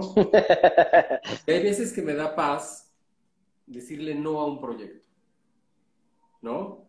Porque si somos bien honestos, todo el proyecto que arranca chuequito, puta, se vuelve una pesadilla, ¿no? Así, una pesadilla, ¿no? O cuando le dices a un amigo que le hace su proyecto o a un familiar, es 90% que va a ser complicado. Entonces creo que también mucho que, que dan estas horas de vuelo es escuchar la intuición, ¿no? O sea, este, si sientes raro, pues no va a jalar, ¿no? Claro. dices no, digo, y duele mucho porque dices, se me va a ir esta lana, pero de repente hay proyectos que intuyes que tenías que haber dicho no y dijiste sí. No puedes cobrar, se vuelve complicado, ¿sabes? Como que se revuelve mucho. Y creo que esto que mencionabas de la posibilidad de las 5 decir corto, nos, lo, lo mencionaba hace rato, te vuelve mucho más productivo, ¿no? O sea, porque también estoy seguro que tú te apuras, consciente, inconscientemente, para las 5 estar tranquilo, ¿no? O sea, yo con todo este tema de pandemia, pues digo, ya hace varios meses sí vengo al estudio, pero salvo hoy que vine a hacer aquí el live, pero todas las tardes yo me voy a comer a mi casa y ya me quedo allá, ¿no? Prendo la compu, el iPad, ¿no? Pero, pero se me, y, no ha pasado nada, ¿no? no hay una tragedia, no he descuidado clientes, no he descuidado proyectos, me he vuelto más eficiente en la mañana. Porque, ¿no? claro, sí. Eso ayuda, ¿no? Estas dinámicas de, ¿no? En nuestro caso, la paternidad, ¿no? Y, ¿no? y coincido también en que pues yo cuento también con, con, una extraordinaria mujer, ¿no? Que también me ubica en amor, ¿no? Y este, ¿no? De repente, ¿no? Nos baja. y es un complemento maravilloso, ¿no? Pero habrá quien se quiere dedicar a su hobby en las tardes, ¿no? O habrá quien quiere ir a caminar o pasear con el perro o viajar, ¿no? Yo conozco muchos cuates que chambean durísimo y luego se van un mes, ¿no? Pues qué padre, ¿no? Entonces, creo que el, eso que te decía, como ser honesto con uno mismo, ¿no? Este, usted va llevando en este día a día, pues, de satisfacciones, ¿no? Y de claro. Este, tengo amigos pues que trabajan de lunes a viernes, ¿no? Y luego el sábado quieren hacer sus cosas y ven a la familia el domingo, ¿no? ¿No? Y luego se quejan que, no, es que traigo broncas con mi hijo, que, pues, ¿no? Claro. Fíjate que ahorita que... Y es una situación de privilegio, ¿no? Que, que nos toca tener y agradezco profundamente que no, no todos pueden tener, ¿no? Fíjate que ahorita que decías esta, esta onda de ser más organizado y más productivo, antes antes de la, justo antes de la pandemia, eh, a nosotros nos pasó algo muy curioso. Estábamos en un proyecto, teníamos, eh, habíamos arrancado como una agencia con otro, eh, con otro socio, habíamos hecho cosas, las cosas no funcionaron, y entonces decidimos como, como cortar, ¿no?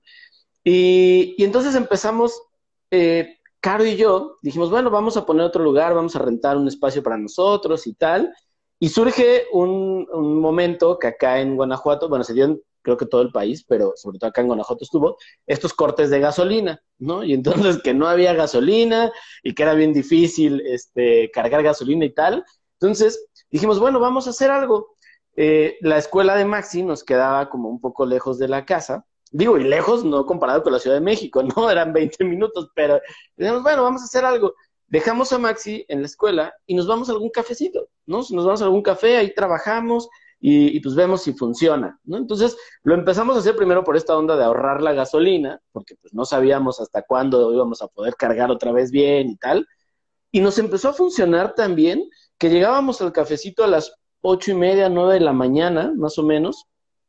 Salíamos a las dos que íbamos a recoger a, a Maxi a la escuela, pero nos dimos cuenta de repente que en esos fueron casi un año, unos ocho meses, yo creo, quizá. Sí, casi un año. Eh, que de repente decíamos, es que es, es sorprendente la cantidad de cosas que hemos hecho estando unas cuantas horas, porque tampoco es que estemos todo el día y estemos ahí, pero era llegar, cada uno se ponía sus audífonos, pedíamos nuestro cafecito, y bueno, ya sabían hasta qué café pedíamos y ya nos llevaban ahí, y era pum, pum, pum, pum, pum, dos de la tarde, ya terminaste, sí, terminé esto, esto, esto y esto, ¿no? Y era como, wow, o sea, a nosotros sí nos vino a pegar un poco eh, la situación de, del, del, estar en casa y todo esto porque nos movió todo, ¿no? Nos movió esa, incluso esa rutina. Pero era padre cuando, cuando, cuando te empiezas a, a, enfocar y, y, sí, te vuelves mucho más productivo. Y había días que sí le decía, Caro, ¿sabes qué? Hoy yo no traigo ganas de trabajar. Me sentaba y me ponía a ver una película, una serie, o me salía a caminar. Y entonces esas cosas, como bien dices, te, te ayuda mucho a mantenerte eh, productivo, a, ser más, eh, más abierto a las cosas. Pasa, justo lo mencionabas hace, hace un rato al inicio, ¿no? Esto de, eh, de, la, inspiración y de la creatividad y en cuál momento llega y todo. O sea, es, muy curioso que de repente a mí me pasa que de repente hay rachas en las que no puedo dibujar, ¿no? Y pasan semanas y no dibujo. O sea, y la gente, eh, o los, los, seguidores, o los que ven, pensarán que todos los días estoy dibujando y tal. Como, no es cierto, pasan semanas que no dibujo y que no puedo. Pero así como pasan esos momentos, y seguro a ti te pasa, hay momentos en los que te sientas y pum, sale uno y otro y otro y otro y dices, chini, se me ocurrió esta idea y dibujas otra vez y estás todo el día dibujando. O sea, esas cosas pasan, pero porque también tu, tu, mente y tu cerebro y, tu, y tú físicamente estás en otro, en otra sintonía para que las cosas fluyan y sigan eh, funcionando, ¿no? Es, es difícil cuando no pasa y cuando estás en un lugar en donde tienes que estar ahí siempre, porque es más fácil que te bloquees en ese sentido. Sí, y, y, creo que, ¿no? También esto de la intuición, pues es escuchar las necesidades que tienes para poder crear, ¿no? O sea, porque a veces que tiene que salir, porque tiene que salir, ¿no? Este, claro. Digo, yo desde el 2012 ves que hice un proyecto de una cosa al día, ¿no? Que era uh -huh. día, ta, ta, ta. Y luego hice este de viajando sin salir de casa. Y luego seguía haciendo como el dibujo de uno al día. Pero ya no estaba a gusto, ¿sabes? Ya estaba cansado de dibujar todos los días, ¿no? Era sentí que lo estaba haciendo a fuerza. Ya por obligación, ¿no? Yo decía, pero llevas nueve años haciendo uno al día. Pues sí, pero es mi proyecto, ¿no? O sea, también uh -huh. me, me, puedo dar el... eh, buen chiste, ¿no? Me puedo dar, sí. me puedo dar el, el, descanso, ¿no? O sea, esto que decía, no exigirte de más, no... Y no pasa nada, ¿no? Es, es bien padre darte cuenta que puedes desaparecer y no pasa nada. ¿No? Yo el año que uh -huh. me fui a Mérida decía, es que voy a regresar y no, no pasó nada, ¿no? O sea, no fue trágico, ¿no? Pues todo siguió. ¿no? Un amigo me dice, pues uno no es tan importante, ¿no? O sea, exacto. Que todos los demás siguen, ¿no? Este, si no vas a la fiesta, pues tampoco se cancela la fiesta, ¿no? O sea, no, tampoco se dejan de divertir los demás, ¿no? Exacto, sí. Entonces, este, pero sí es, es como un gran este, oportunidad de hacer lo que hacemos, la verdad. Hace rato mencionabas algo que, que, creo que también a veces se nos olvida, y sobre todo en, estas, en estos eh, momentos que estamos viviendo. A ver, dejen, dejen, que regrese. Voy a retomar ahorita porque está, se nos trabó un poco. Ahí está. Ya, se había trabado un poquito. Eh, te decía que justo hace, hace un momento mencionabas algo que, que, creo yo que en la actualidad se nos ha ido perdiendo, aunque pareciera que tendríamos, tendría que ser al revés, pero es esta cuestión de pensar en los demás, en la empatía, en que tu trabajo ya lo haces pensando en el otro, más, de, más allá de si a mí me gusta, si cumple con lo que yo quiero o con lo que yo sé, sino en, digo, y este, este último proyecto en el que pudimos colaborar, justo era eso, ¿no? Es, es como desde, desde mi perspectiva, desde mi trabajo, desde mi trinchera, digamos, puedo, puedo llevarle un poquito a los demás, ¿no? Y puedo darle un poquito a los demás. Creo que a veces, te digo, se nos olvida y, y hay proyectos en los que tú has estado y que tú has hecho de, de tu mano de decir, voy a, voy a apoyar a los demás, les voy a dar un poquito de mí, le voy a dar un café a alguien, eh, le voy a dar eh, una dona, un pan, voy a ir a comprarle algo a alguien que lo necesite. Y eso se ve también en tu trabajo, ¿no? O sea, también tu trabajo va con, con, esto, digo, a fin de cuentas, el trabajo que hacemos es un reflejo de lo que somos, ¿no? O de lo que sentimos. Y se nota mucho en tu trabajo. O sea, yo veo, veo tus piezas y se ve eso, o sea, se ve esa unión, se ve ese amor, se ve esa, esa, ese, ese, esa empatía con los demás, ¿no? Entonces también esto, esto creo que marca mucho la diferencia entre alguien que solamente se dedica a ejecutar ideas y a otra persona que vive o que, o que siente las ideas que está haciendo y se da la libertad de poder eh, pensar en los demás, que te digo, en la actualidad se nos olvida bastante y somos muy egoístas. Sí, y sabes que cuando hice este proyecto de uno al día, el, el, año que empecé a dejar los dibujos en la calle para que la gente se los llevara, me cambió. Digo, siempre me ha gustado como pensar en el otro y, y tal, ¿no? Pero de repente me di cuenta que cuando más recibes es cuando das. O sea, que alguien recogiera el dibujo y dijera, me hiciste el día, increíble, ¿no? Y luego hay una escultura que hice en, Tlalpan, que son unas manos con un corazón, que se hizo como, como un memorial del, del, terremoto de 2017, que es como que las manos de la Madre Tierra nos acudieron, pero sacaron lo mejor de nosotros, que es el amor. De repente un amigo me manda una, un screenshot de una chava que se había tomado una foto ahí, que es una fuente, como que se metió a la fuente la chava y resulta que era una chava que iba a sus quimioterapias, que de repente se detuvo en el coche y ahí tuvo que volver el estómago, volteó y vio el corazón y sintió esperanza. Se metió a la fuente y lo hizo una rutina cada vez que iba a una quimioterapia. Wow. Ver eso es espectacular, ¿sabes? O sea, como decir, sí, jaló, ¿no? Luego, eh, hace como 15 años hice un proyecto para la Galería Mexicana de Diseño que era diseñar un juguete, entonces hice un móvil que tenía los logos, eh, como inspirado en el logo de la galería, y además tenía estrellas, lunas y soles. Y se quedó el stock ahí guardado, y, y Carmen Cordera me dijo que si lo podía donar. Y dije, sí, claro, ¿no? Y, y, lo donó a un hospital de niños, este, como bebés ya como muy enfermos, y me manda la foto de un bebé todo entubado, viendo el móvil de colores, es, es, un regalazo, ¿no? ¿Sabes? Es un, ¿no? Algo, pues que, ¿no? Pues, ¿qué te digo? O sea, emocionantísimo. Este, y digo, y, hemos hecho logos, este, por ejemplo, el de Ecose, que está en todas las botellas PET, ¿no? Pues ese lo hicimos este, cuando estaba en un despacho con un socio, y seguramente es el logotipo más reproducido de la historia de México, ¿no? En todas las, las botellas de agua, de refresco, ya metieron lata, o sea, seguramente, pero pues me da más satisfacción saber que alguien voltea a ver una escultura o, ¿no? Este, que yo me río mucho y digo que ese del logotipo de COSI hubiéramos este, cobrado por reproducción, ¿no? este... Exacto, un 10 centavos por reproducción. Tendría el coche que quería hace 15 años y, ¿no? Y no sería feliz, ¿no? Pero este, pero creo que bueno, por otro lado, tampoco hay que descuidar lo administrativo, ¿no? O sea, claro. ¿no? Este, como para todos los que están estudiando, los despachos que van empezando, es este, y me lo, me lo dijo un, amigo, un gran diseñador, este, que es, que me ha dado muy buenos consejos, Vicente Encarnación. Justo cuando regresé de Mérida me dijo, pues, pues lo que yo te puedo sugerir es que no dejes, no puedes no ver lo administrativo, ¿sabes? porque de repente se nos da esto que nos gana la emoción y conectó con mi dibujo o tal, ¿no?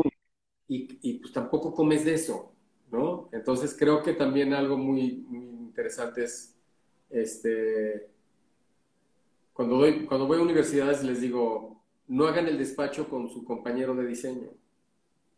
Busquen a alguien en economía o en administración o en finanzas, ¿no? Porque acabamos haciendo lo mismo. Entonces, creo que eso es como un buen consejo, como ser claros en cotizaciones y cobros y pagos y todas esas cosas, ¿no? Y valorar el trabajo también, ¿no?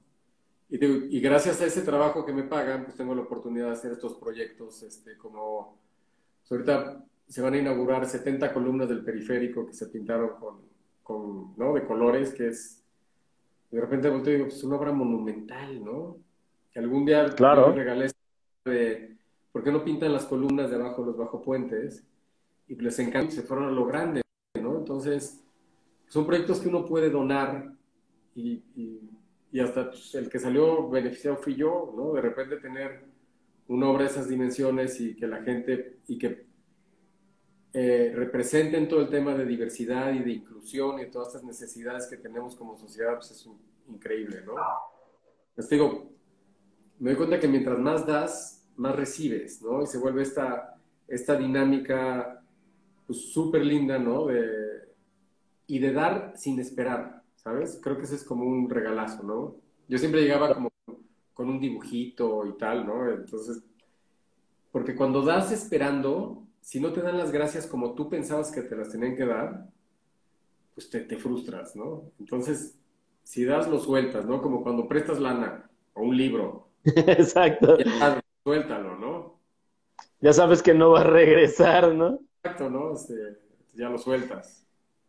Sí, fíjate que, o sea, estas cosas justo son las que trascienden, ¿no? O sea, a fin de cuentas, como bien dices, esto es lo, esto es lo que trasciende. Ahorita que, que me contaste este par de historias, eh, digo, y estoy seguro que los que nos están escuchando y, que escuchen el, el, podcast, se les va a poner igual la piel chinita y van a sentir el, ay, no, o sea, porque es, es, es esa emoción, es ese sentimiento que, que todos tenemos, ¿no? Y que, y que y que se nos olvida, vuelvo a lo mismo, o sea, nuestra rutina, nuestra dinámica de vida, eh, se nos olvida, ¿no? O sea, se, nos olvida eh, eso que sentimos y se nos olvida sentir muchas veces, ¿no? Entonces, eh, sí es, es, es, muy padre, es muy enriquecedor. Eh, ahorita que estamos con esta onda de las, de las anécdotas, cuando empecé con lo de los cursos en, en Creana, justamente, eh, yo decía, pues está padre, ¿no? No sé cuánta gente lo vaya a ver, no sé cuánta gente se vaya a inscribir, yo no pensaba que iba a ser como, como tanto, ¿no? Lo que, lo que estaba. Yo decía, bueno, pues a alguien le va a servir, ¿no? Y, y justo hubo un, un mensaje que me llega de un chico que por un accidente quedó cuadraplégico y que lo único que podía hacer era, este, pues mover más o menos el mouse con, con su mano, ¿no? Y me dijo, entonces, este, no sabes o sea, era como, no sabes cuánto te agradezco el curso porque me ha permitido hacer otras cosas y poder, eh, dice, yo obviamente no puedo dibujar, ¿no? Pero, pero he aprendido a hacer otras cosas y entonces me mandó unos dibujos que había hecho, si no me equivoco, de Dragon Ball. Y entonces fue como, wow, ¿no? O sea, para mí cuando leí eso, o sea, yo soy además bien chillón, ¿no? Soy bien emotivo y soy bien chillón.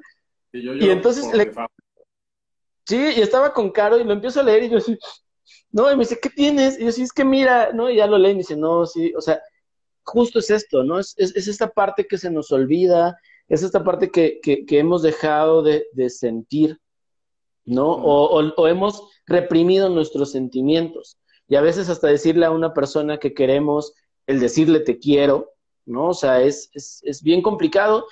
Y eso también nos da pie a nuestro trabajo. Entonces, pasó, pasó algo muy chistoso con, justo con Maxi, ¿no? Este, en la casa tenemos mucho el, decirnos que nos amamos, ¿no? O sea, y, y, más allá del te quiero, quiero amigos, quiero a conocidos, quiero a, gente cercana, quiero a familiares incluso, pero no a todos los amo, ¿no? O sea, y a ustedes sí. Entonces, en la, en la casa es muy, es muy curioso porque sí, o sea, hasta amigos o familiares nos han dicho así como de, se dicen siempre que se aman, es como, sí, ¿no? Y no está mal. O sea, y no está mal, ¿por qué, estaría mal decirle a alguien que lo amas, no? Y pasó algo relacionado al amor, que un día estamos viendo, eh, estoy viendo mi Instagram, así, nomás dije, ay, voy a ver qué, qué he subido, ¿no? Y entonces empiezo a hacer como el scroll, y está Maxi a un lado mío, y me dice, oye, pa, ¿por qué no tienen corazoncito? ¿Por qué el corazoncito está en blanco? ¿No? Porque obviamente yo lo estaba viendo en mi cuenta, ¿no? Y le digo, pues, porque yo no le he puesto que me gusta. Se ponen rojos y yo le pongo que me gusta, ¿no? ¿Y por qué no le pones que te gusta? Y yo así, porque no, o sea, no es común, ¿no? Que tú te des un autolike. Me dice, ¿y qué no te gusta tu trabajo? Y fue así como de, ¿what? ¿No? O sea, me dijo, ¿qué, qué, qué es lo que subes o qué es lo que haces no te gusta? ¿Por qué no le pones que te gusta?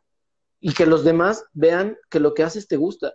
Y es como de, en ese momento, o sea, para mí, bueno, para mí, para Carlos fue como, no manches, o sea, tiene tanto sentido y hace tanto sentido que hemos visto mal que alguien se dé un autolike, por ejemplo, ¿no? O sea, es como, ah, ¿por qué te das like? Pero cuando lo analizas desde esa perspectiva que, por ejemplo, él analizaba, era como de, no, pues sí, güey, sí me gusta mucho mi trabajo, sí me siento muy orgulloso. Sí hay unos que digo, ya no me gustan, ya tan feos, ya les quitaría like, ¿no? Pero, pero es como, sí, sí es cierto, se nos olvida ponerle ese amor y esa pasión a las cosas que hacemos y, y, podérselo demostrar a los demás, porque los demás va a llegar a un punto en el que lo van a ver con el mismo sentimiento y lo van a valorar igual que nosotros, independientemente de cuánto costaría o, o cuánto precio tendría el valor que le ponemos a nuestro trabajo y a las cosas que hacemos y se ve. Y justo tengo, eh, yo recuerdo muy, muy, muy bien un proyecto que enseñaste ese día de la, de la charla que para mí me voló la cabeza. O sea, es este famoso emoji explotando de la cabeza. Eh, e, este mural, ¿no? El Soy mi centro, que, mm. que digo, este, me gustaría que cuentes tú la historia, pero que es también ponerle mucho, mucho esfuerzo y mucha pasión a un proyecto como ese. Sí, sí. Sí, ese fue este un mural, bueno, es un mural en mosaico veneciano que está en la Ciudad de México, cuando vienes de Tlalpan y es el acceso abajo de Plaza Tlaxcuaque para entrar a 20 de noviembre hacia el Zócalo. Y ahí fue un concurso que presentamos ideas y cosas, este, y era como, ¿cómo enalteces esta entrada al, centro histórico? ¿no? Es finalmente el acceso principal y el, pues, por donde ha entrado pues, mucha de la historia de, del país, ¿no? Y, este, y ahí la propuesta fue usar este, elementos icónicos de la arquitectura de la Ciudad de México, ¿no? Desde ¿no? temas de pirámides, este, Palacio Nacional, la Torre Latino. Eh, y la idea era, soy mi centro es más como para conectar, que tú conectes con tu centro, ¿no? o sea, soy mi centro histórico, pero, pero pues es este como doble lectura que me gusta mucho jugar con los títulos de las cosas, ¿no? De, de que tú sepas que tú eres tu centro, ¿no? Porque esto que tú decías también pasa, si no me, do, o sea, el autolike es súper importante, ¿no? No poner el corazoncito, pero esto que dices, porque hay veces que quien menos cree en mi trabajo soy yo, ¿no? Y quien se autosabotea soy yo, ¿no? Y y hay veces que digo, pues es que, o sea, necesito sacarle una cámara y verme desde afuera y ver detrás de todos estos privilegios que hay, ¿no? Este, unos amigos y yo hicimos un ejercicio de, por mail, ¿no? Era muy lindo que una amiga, un grupo de amigos mandó, eran mails de gratitud. Nos decía, hoy desperté y estoy viva, ¿no? O hoy desperté y hay agua caliente, ¿no? hoy desperté y hay café, ¿sabes? Como estas cosas que se nos olvidan. Entonces, ¿no? De repente sacar esta cámara y ver todo eso que sí hay y, y darte tu autolike y saber que tú eres tu centro también, ¿no? Y que, pues si no te equilibras tú, pues tampoco jalas, ¿no? Claro. Y, este, y cuando propusimos que fuera el mosaico veneciano y lo aprobaron, pues fue una locura, ¿no? O sea, es este son más de nueve y medio millones de piezas de mosaico veneciano. Es hacer, es hacer pixel art en la vida real, ¿no? Sí, iba, o sea, me encanta como ver, y, cuando hago conferencias me gusta ver cómo mi primer trabajo fue en un pixel análogo, ¿no? Este que te contaba de, de, de, los cubitos que giraban. Y el mosaico, pues es un pixel análogo, ¿no? Entonces de repente veo mis, pues que 30 años después, vuelvo al pixel análogo, ¿no? Y, me encanta esa parte de, pues, de, hacer este, es el mural de mosaico veneciano flotante más grande del mundo, ¿no? Entonces, te digo, se, hizo, se produjo, increíble, y sí hubo un momento, ¿no? Este, por aquí está, acá entra Pablo, un amigo que nos ayudó a fotografiar el proyecto y todo.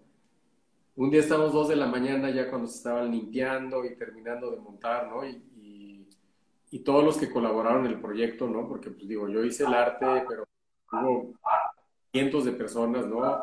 Mosaico por mosaico, armando todos los tiles y estructura, este me iba al suelo, ¿sabes? O sea, era como una, ver eso terminado y decir, puta, ¿no? Y no, ¿no? O sea, es, un regalazo, ¿no? O sea, de repente ver esas dimensiones de cosas, ¿no? Este, es un regalazo y saber que por ahí va a pasar gente y lo va a ver y lo va a disfrutar, este, y habrá quien se clave en la texturita del mosaico y habrá, habrá quien no le guste, ¿no? Que también hay que aprender a vivir con eso, ¿no? Claro. Este, eh, los que ponen, este, pues, es un dineral, ¿no? Pero pues, finalmente era regresar a, esta, a este muralismo mexicano que, que se ha perdido mucho, ¿no? Este, y hasta para limpiarlo es mucho mejor el mosaico veneciano porque pues grafitean y llegas con un solvente y ya lo quitaste, ¿no? Y te va a durar toda la vida y es desmontable y como muchas cosas ahí bien padres. Y este, esta, este proyecto de, de, te digo, como de llevarme estos 20 años, 30 años de, diferencia, me pasa igual con, con este, cuando yo soy chiquito, ¿no? Cuando yo era niño me iba de Coyoacán a San Cosme a la escuela de música a estudiar piano, me iba en metro, a los 7 años, ¿no? A los 7 años me iba solo en metro, ¿no? Y me acuerdo que me iba en la línea azul y me acuerdo que me, que me tenía que subir en el señorcito que tenía una media ruedita, ¿no? y que si de repente yo veía un color rosa, ya me había equivocado, ¿no? Entonces ahí, como estos guiños de, entender el gráfico y los símbolos y los colores y todo esto, y pues lo hizo Lance Wyman, ¿no? Este, y luego hice cuentas y a mí mis papás me gestaron cuando eran los Olímpicos del 68, ¿no? Como que hago este, esta analogía y hace, creo que fue cinco años, me invitan a rediseñar el logotipo de la central de Abasto me entero que lo hizo Lance Wyman y lo contacto y le digo que si lo hacemos juntos. Y me dice que sí, ¿no? Entonces de repente yo llegué a su estudio en Nueva York, es un tipo espectacular, ¿no? Hablamos horas de otras cosas que no fue diseño. Y menos del logo, ¿no? O sea, eso era...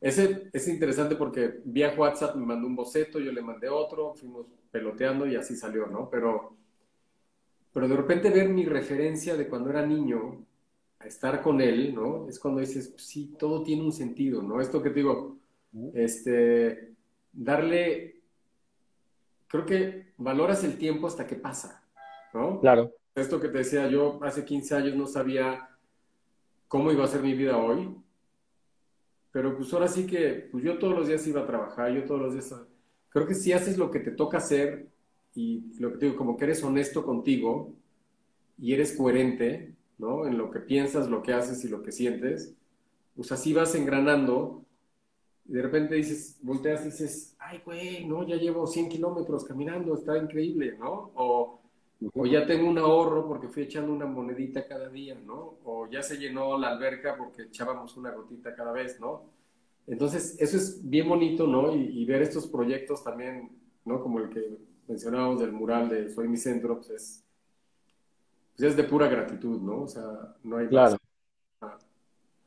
No, y la verdad es que, o sea, es, muy, muy enriquecedor. Eh, te digo yo, eh, me, gusta mucho platicar, este, proyecto surge, surge por eso, ¿no? Porque me gusta mucho platicar con las, con las personas que admiro, con las que les he aprendido cosas, cualquier ámbito, porque es muy enriquecedor ver qué hay detrás, ¿no? Siempre siempre nos quedamos con esa, con esa imagen del frente, ¿no? Del proyecto, a lo mejor. Eh, para muchos eh, que estamos en el medio o que están estudiando diseño, a lo mejor si tú les dices, oye, el logo este, de, de, de Cose, ¿no? O sea, a lo mejor tu sueño es ese, ¿no? O sea, y dices, es que me encantaría que estuviera ahí, pero, pero cuando ya lo ves y cuando ya lo vives y tú que ya tuviste, ya tuviste esa experiencia, ya tuviste esas, esas vivencias, es bien enriquecedor escuchar que, eso no es eh, obviamente se valora, obviamente se aprecia, obviamente tiene, tiene gran importancia, pero no es, no es ese, ¿no? O sea, hay cosas alrededor, hay cosas que, que, te van llenando justamente, ¿no? A lo mejor como esta, como esta referencia que decías de la alberca o de la, o, de la, o de la alcancía, ¿no? Te van llenando pues el corazón también de, de, momentos y que vas diciendo, no manches, qué padre es poder disfrutar de todas estas cosas, ¿no? O sea, eh, eso, eso, eso a veces queda como, como de lado por este deseo de, de pertenencia a las cosas, ¿no? Y a decir, solamente quisiera el coche, solamente quisiera eh, la ropa, el tenis, este, la televisión y tal, eh, que no está mal, ¿no? O sea, que tampoco está mal porque, son alicientes a tu esfuerzo y a tu trabajo, pero que vienen acompañadas de otras cosas, o sea, de muchas otras cosas, ¿no? Entonces, eh, es, es muy enriquecedor. Yo la verdad es que desde ese día que platiqué contigo en la comida después de, las conferencias, dije, no manches, o sea, qué padre poder coincidir con personas así, qué padre poderle aprender a personas así. Y, tiempo después, ah, bueno, te voy a contar algo que, que, a mí que a mí me pasó incluso, y fue contigo, este, fue específicamente contigo.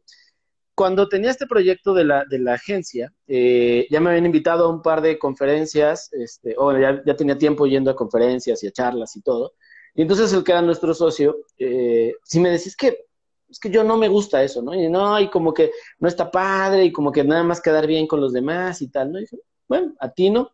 Entonces un día vamos a, a, una conferencia y le digo, vente, vamos, para yo también empezar a involucrar más al proyecto que estábamos haciendo y que no fuera solo yo, ¿no? Entonces, incluso hice la, la, la charla como más enfocado al trabajo en equipo y a, la, y a esta agencia que estábamos haciendo y tal, ¿no? Y entonces en una plática, estamos platicando con otros conferencistas, y pues yo platicando como, así como platiqué contigo esa tarde, ¿no? Así de, pues, oye, ¿qué onda? Qué padre tu trabajo, qué, qué chido, y a qué te dedicas, y qué haces, y la vida, y tal.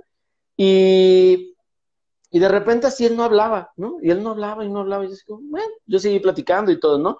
Termina, obviamente, esta plática con el, el, famoso, pues, ojalá algún día podamos colaborar o hacer algo juntos, ¿no?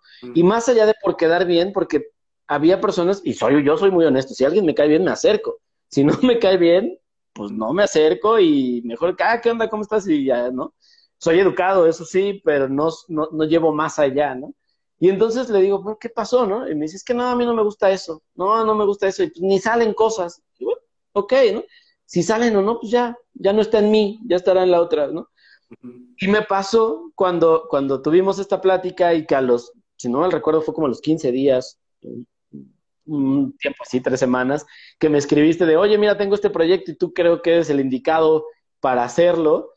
Volté con Caro y le dije, qué padre. O sea, más allá de por tener trabajo, es qué padre poder realmente fortalecer eh, un lazo con una persona a la que a la que le puedes aprender mucho, con la que puedes hacer muchas cosas y que si se quedan uno, dos, tres proyectos, está padre pero además también entra la parte de la responsabilidad. Yo en ese momento cuando, cuando me dijiste, o sea, yo, yo me preocupo siempre por todo, entonces le digo a Caro, no manches, o sea, lo tengo que hacer muy bien, o sea, me tengo que esforzar mucho porque no quiero quedar mal con él. O sea, independientemente del proyecto y si me pagan o no, no quiero quedar mal con él porque confío en mí y en mi trabajo, ¿no? Entonces, esas cosas creo que yo, eh, creo yo que van vinculadas a esto que, que hemos venido diciendo, ¿no? Al, al, al, al, ser congruente con lo que dices, con lo que haces, al ser honesto con, con, tu persona y con tu trabajo y con las personas que están cerca de ti. O sea, se agradece mucho el poder tener esas oportunidades y yo, eh, a partir de ese momento, te digo, o sea, yo estoy muy agradecido contigo por, por la confianza en proyectos y por, o sea, por ayudarme a ver otras cosas que yo no había visto. Y hoy con esta plática más, porque así como muchos han puesto ahora, este, y van a poner comentarios de, no manches, me sirvió un montón, o yo no sabía esas cosas o tal, a mí me ha servido mucho y me ha ayudado bastante a, ver otras que, que, no conocía, que no había eh, eh, idealizado, y entonces es como, es, es, bien padre poder coincidir con personas así, y te digo, yo te agradezco mucho la confianza eh, en, esos, en esos proyectos y el poder platicar y el que te abras y el que nos cuentes esta experiencia, porque porque es justo eso, es, es, aprender de gente que tiene ya mucha más experiencia que nosotros. Sí, y, también creo que es, pues que nos hemos equivocado muchísimo, ¿no? O sea, el otro día leí de alguien joven que llega a una oficina y como que te trabaste. ¿Sigues ahí? Ah, eh, ponemos pausa tantito, ya, no, ya estamos como trabados. Sí, para que no se, no se pierda esa, esa, esa, esa parte porque está buena. Vamos a ver si ahorita ya regresamos. Este, que en realidad todos nos equivocamos. Es el problema cuando eres joven es que llegas a una oficina o a un despacho o, o tu primer proyecto, crees que si te equivocas, ya valió madre la vida, ¿sabes? O sea, es como cuando truenas con la primera novia, crees que ya nunca más en la historia va a existir otra mujer para ti y ya, ya valió, ¿no? Entonces, el, el tema es que los años y la experiencia dicen que, por ejemplo, yo me equivoco muchas más veces que el diseñador que acaba de llegar. Pero aprendes a equivocarte y resolver, equivocarte y resolver, equivocarte y resolver. Porque así vives, ¿no? O sea, si nos ponemos a analizar, pues generalmente yo bajo el pie de la banqueta antes de que me pongan el SIGA y lo subo. Pero no es una tragedia, ¿no? O sea, creo que se vale equivocarse y finalmente el diseño es, pues haces una línea y no te gustó la borra, si haces otra, ¿no? O, le pones ondú. O sea, ¿cuántos uh no le pones a, una ilustración? Entonces, creo que es eso, como saber que nos equivocamos, pero que, o sea, que la equivocación es la oportunidad de hacerlo mejor, ¿no? No verlo como algo mal. Y eso creo que, pues digo, te lo da el tiempo, pero también saber que, pues que no va a pasar nada, ¿sabes? Como que avanza, la vida sigue, el proyecto sigue, pero eso sí creo que es bien importante como para los que empiezan a saber, pues que cagarla es padrísimo, ¿sabes? O sea, ¿no? O sea, yo no sería quien soy si no hubiera cometido tantos errores y me encanta seguirlos cometiendo y seguir aprendiendo y, todo eso, ¿no? O sea, creo que también es, es una parte importante de, del diseño, ¿no? Pum, pum, pum, pum, pum. Y, así se va construyendo, ¿no? Claro, porque, porque es, es, justo eso lo que se nos olvida y a veces, eh, digo, los que tenemos oportunidad de ser, de ser eh, papás ahora, ¿no? También te das cuenta de eso, ¿no? O sea, como que uno quisiera que nunca te equivoques o, el hijo que no, no, que no le pase nada, pero también es como, pues es que si no se raspa no vas a ver qué se siente, ¿no? O sea, no vas a ver eh, como, yo me gusta hacer mucho esta, este ejemplo, ¿no? Que no, no, te acerques a la estufa porque está caliente, o sea, para un niño, ¿no? Y es como, no sabe ni siquiera qué significa caliente. O sea, si, si vamos a, a, la raíz, o sea, ni siquiera sabe qué significa caliente, o sea, el significado de la palabra. ¿Cómo vas a ver que se puede hacer eh, que se puede eh, dañar o se puede hacer un daño, ¿no? Es como mejor enséñale, ah, mira, caliente es esto, ¿no? Y a lo mejor no, no le das la, la, la olla hirviendo eh, para que se queme, pero a lo mejor la, le prendes poquito. No, una tortilla caliente ya. claro. Si no te va a hacer una quemadura de, de, de, primer, segundo grado, no sé, ¿no? pero al menos ya sientes que es caliente. Sí, y creo que esto de la paternidad te hace cómo explicarles ¿Cómo, ¿Cómo pueden aprender al menor costo posible, no? Porque ellos van a meter la mano al fuego, pero que sepan que eso, esto quema, pero esto quema más, ¿no?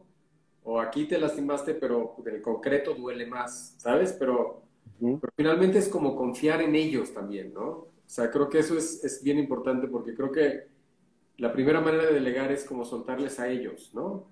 O sea, confiar en tus hijos, confiar en el, en el colaborador, este, incluso hasta confiar en el cliente, ¿no? O sea, como generar esta, esta dinámica de, confianza también creo que es bien importante en lo que hacemos. Y sí, y hace, hace unos años escuché una plática eh, de un proyecto que a mí me gusta mucho, que de hecho es como, es como mi, mi visualización de, de, este proyecto, ¿no? Que es, eh, que era Encuentro en, la, Encuentro en el Estudio. Es, es un proyecto de argentino, con músicos de todo el mundo, y había una, el primer episodio es con Fito Páez, ¿no? Y él justo decía que a veces se nos olvida disfrutar el proceso, ¿no? O sea, y que es justo esta parte, cuando, cuando aprendemos a disfrutar el proceso en el ámbito que sea, eh, aceptando estos errores, estos, estas caídas, estos fracasos, estas cosas que nos salen mal, estos cambios, es cuando realmente el resultado puede decir, ah, me gustó o, cumplió, pero el proceso es lo más enriquecedor. O sea, yo creo, no sé, por ejemplo, eh, alguien que está aprendiendo a andar en patineta, ¿no? O sea, y que quiere brincar una, este, una lata de refresco, ni siquiera hablemos de escalones, una lata de refresco, a lo mejor se va a caer 20 veces.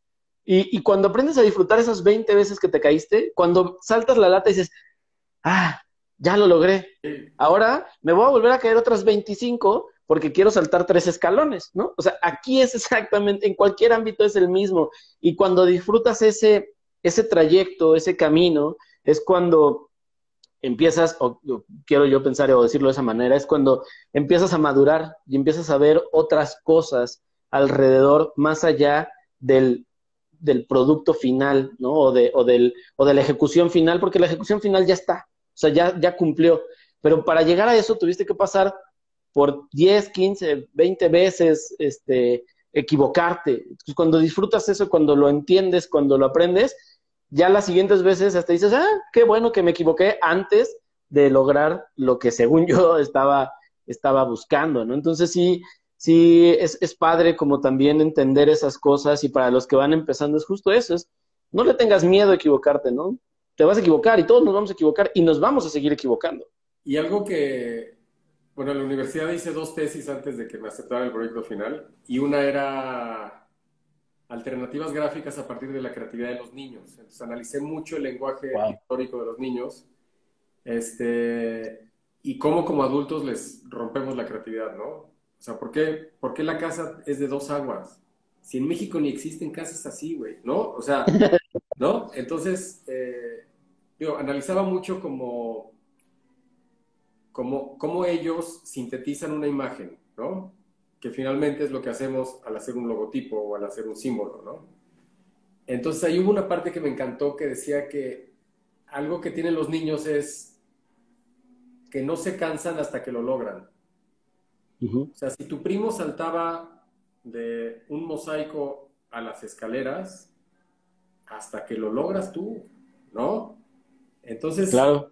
Eso es lo mismo, ¿no? O sea, es, creo que es esta, este proceso que dices, ¿no? Como hasta disfrutar ese proceso sin, sin verlo como tedioso, ¿no? O sea, porque es el camino que recorres, ¿no? Es como si, si ya quieres llegar a la meta, ¿no?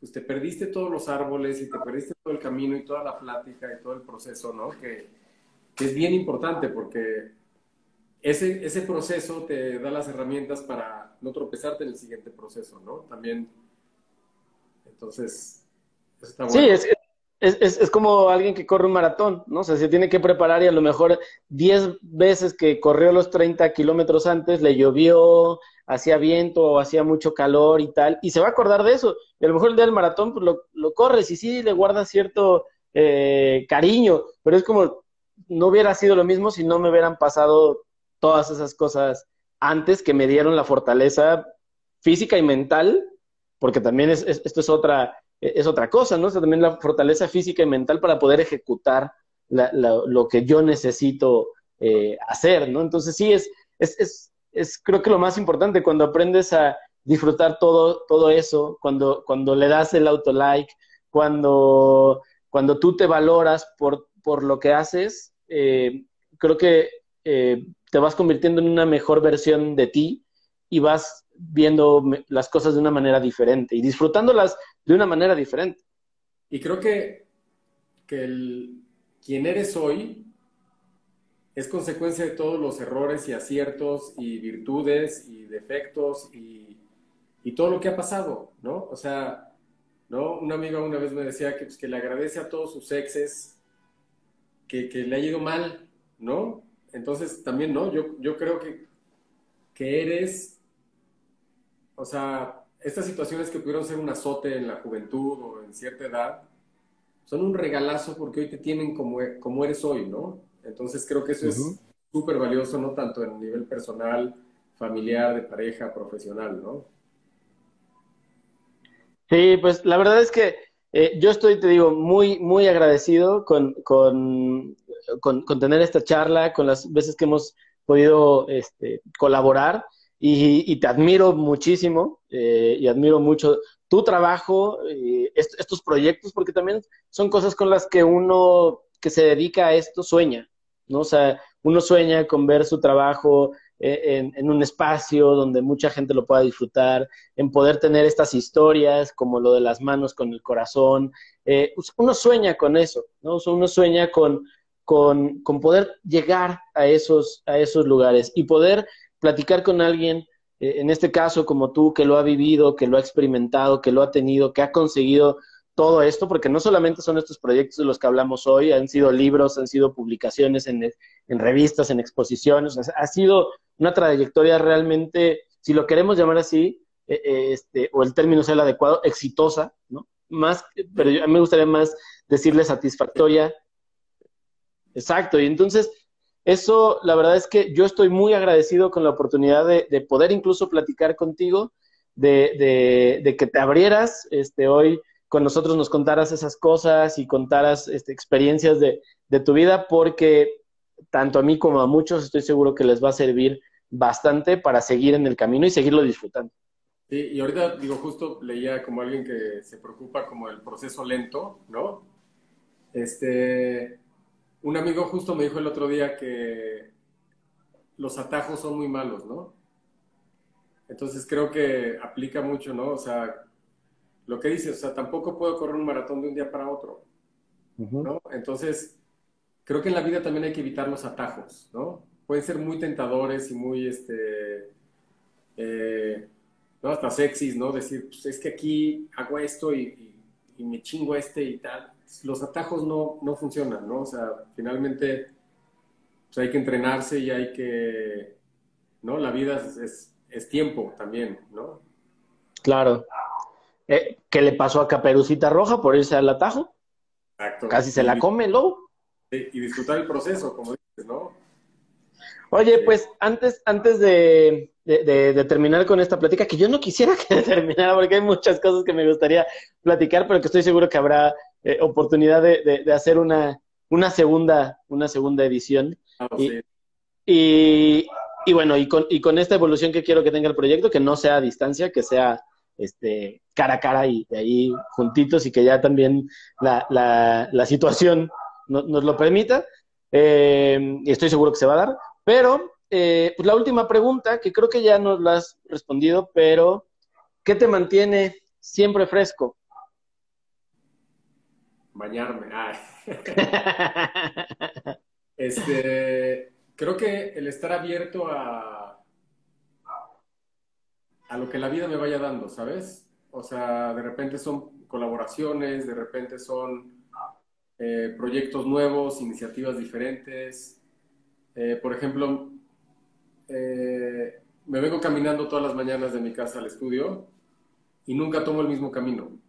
Es como que me gusta jugar a ser turista, ¿no? Este, a encontrar nuevos caminos, este, lo que más me gusta cuando viajo es perderme y, encontrar caminos y de repente, este, creo que pues me he encontrado cosas así en la banqueta, ¿no? Este, de repente me, denomino pepenador visual porque voy buscando, este, y creo que eso me tiene fresco, como estar abierto a cosas nuevas, ¿no? Dar clases fue increíble, ¿no? Ahora no tengo como el como el tiempo o el humor, ¿no? De, los desplazamientos y las cosas y todo eso, pero este, pues me mantiene fresco, pues, no sé, escuchar la música que escucha mi hija, ¿no? Este, entender eh, qué nuevos fichajes tiene el fútbol europeo, porque a mi hijo le interesa, ¿no?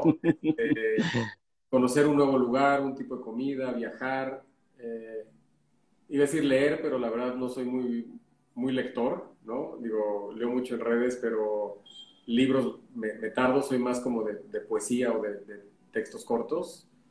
Este, pero pues me mantiene fresco pues compartir con gente como tú, ¿no? Este, hacer gracias.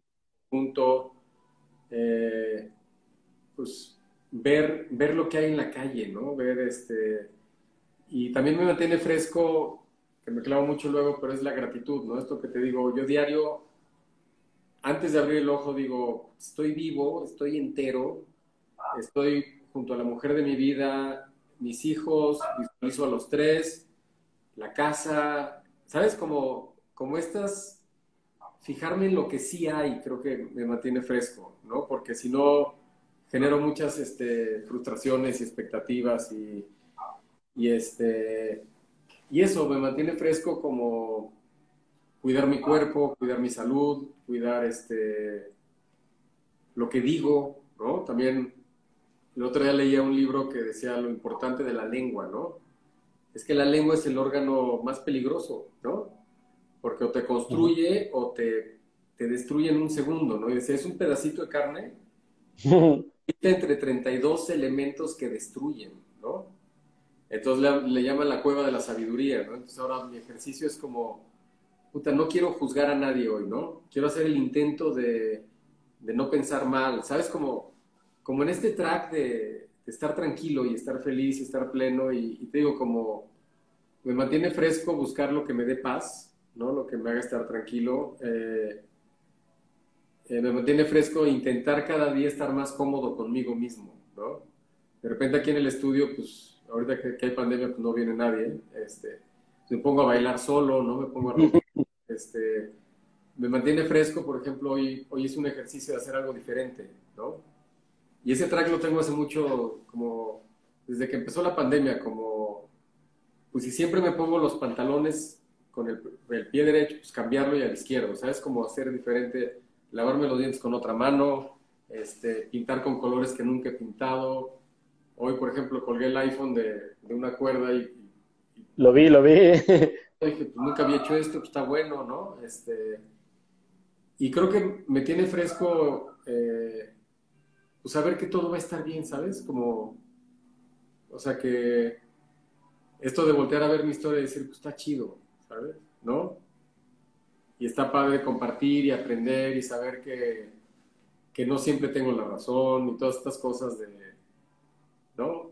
Son aflojar un poco el ego y todo eso, ¿no? Es lo que me tiene ahí este, pues bien, ¿no? Y creo que eso es lo que, estar fresco es pues, no estar seco ni estar muerto, ¿no? Creo que es nutrirte y aceptar que llueve y mojarte, ¿no? Este, y seguir creciendo y, y confiar hacia donde creces, ¿no? Creo que la vida es una super maestra que te, que lo que vaya dando es lo que, lo que aunque hoy crea que es complicado, es parte de este proceso, ¿no? De este camino.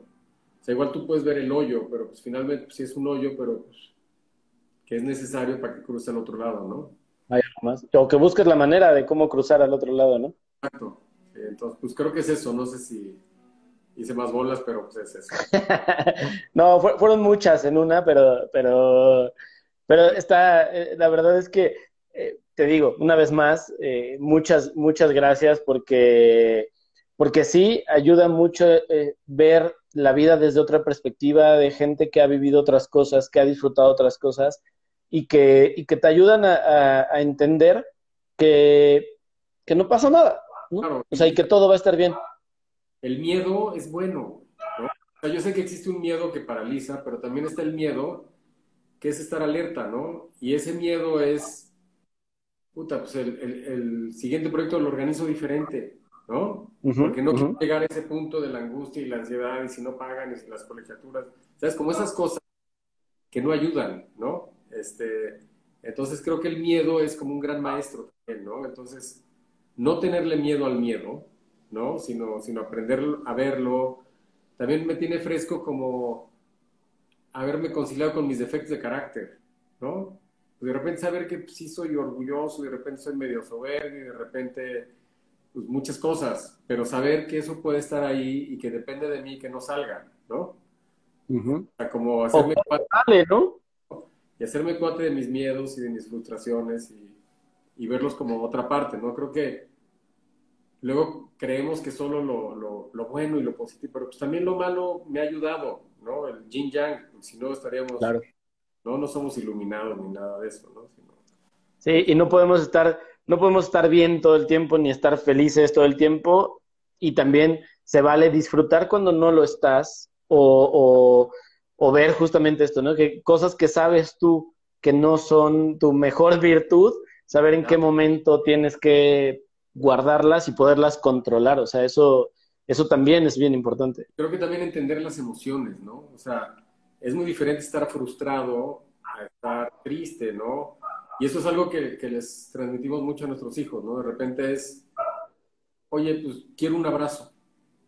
No, no, estoy, nomás quiero un abrazo, ¿no? O es que me siento frustrado, me siento molesto, o no me gustó esto, ¿no? Pero creo que eso también los mantiene frescos, ¿no? Saber y de repente decir, estoy, hasta que me lleva la chingada y, y entrarle, ¿sabes? Entonces, este, qué chistoso, dije, estoy que me lleva la chingada y se prendió Siri en el iPhone. Dime, ¿qué necesitas? ¿no? ¿Me hablabas? sí, sí, y este, y creo que es eso, ¿no? O sea, esto, como estar cada día más cómodo con uno mismo, ¿no? Porque es lo que uno luego no ve y creo que es con lo que, con lo que uno pues, convives todo el tiempo, ¿no? Sí, fíjate que, eh, digo, antes de, antes de ya cerrar, hace muchos años que, que, que, yo decía, es que quiero hacer, ¿no? Me empecé a jugar fútbol americano y mis papás me decían, es que no, tal, y, y, y no lo hagas y, y, tal cosa, ¿no? Y era como, lo tengo que vivir yo, o sea, y se nos olvida mucho, ahorita que decía, se nos olvida mucho que, que tu vida la vives tú, o sea, y, nadie más, y los demás podrán decir diez mil cosas de lo que estás haciendo, si está bien o está mal, desde su perspectiva, pero tu vida la vives tú. Y si no te conoces, si no te entiendes, si no te quieres, si no te eh, enojan tus cosas malas, porque también es válido que, que, no te quieras en algún momento, o sea, más allá de, de, de, esta onda este, ya mucho más profunda de que no te quieras, sino de que no quieras algunas cosas que tú sabes que tienes, también es conocerte, ¿no? Y, sonará a veces como muy, eh, muy romántico, muy cotidiano esto que te dicen, no es que si no amas, si no te amas tú no puedes amar a los demás, pero, pero es la verdad, o sea, a fin de cuentas, si no te conoces tú, si no te sabes comunicar tú contigo mismo, si no sabes amarte, si no sabes reconocerte tus virtudes o tus, o tus errores, no lo vas a poder hacer con nadie más y no vas a poder llevar una vida eh, mínimamente este, buena con tu entorno, ¿no? Entonces, es bien importante eso y la verdad es que es de las cosas que más se nos olvidan. Sí, y creo que es esto también, ¿no? Estar consciente de lo que me incomoda, ¿no? O sea, de repente si hay situaciones que me incomodan, ¿no? O hay ciertos temas con ciertas personas que, que me incomodan, entonces, pues, ¿para qué, no? O, o puede ser que me incomode alguna cosa mía, ¿no? Alguna actitud, pues qué bueno que me incomoda y, qué mejor que me dé cuenta. Y pues ya, pues ya depende de mí si la quiero cambiar, ¿no? Pero, pero creo que es importante que lleguen esas cosas porque si no, pues uno se va llenando de cosas incómodas y pues vives enojado, frustrado de tiempo completo y pues eso tampoco está chido, ¿no? Vives incómodo toda tu vida y no vives fresco para nada. El, el, costal de incomodez todo el tiempo. Pues, Exacto. Pues, Cejas, Jorge, señor Master, eh, muchas gracias por, por, esta, por esta charla, de verdad. Eh, te mandamos un abrazo bien fuerte desde, desde acá. Y, y, y, pues ya sabes que te admiramos bastante y que deseamos que las cosas sigan eh, mejor, bueno, que sigan mejor, que sigan llegando muchas cosas, que lo sigas disfrutando y que vengan muchos más eh, proyectos como estos que nos llenan el alma, el corazón y las ganas de seguirle. Sí, mil gracias eh, por la invitación, la disfruté muchísimo.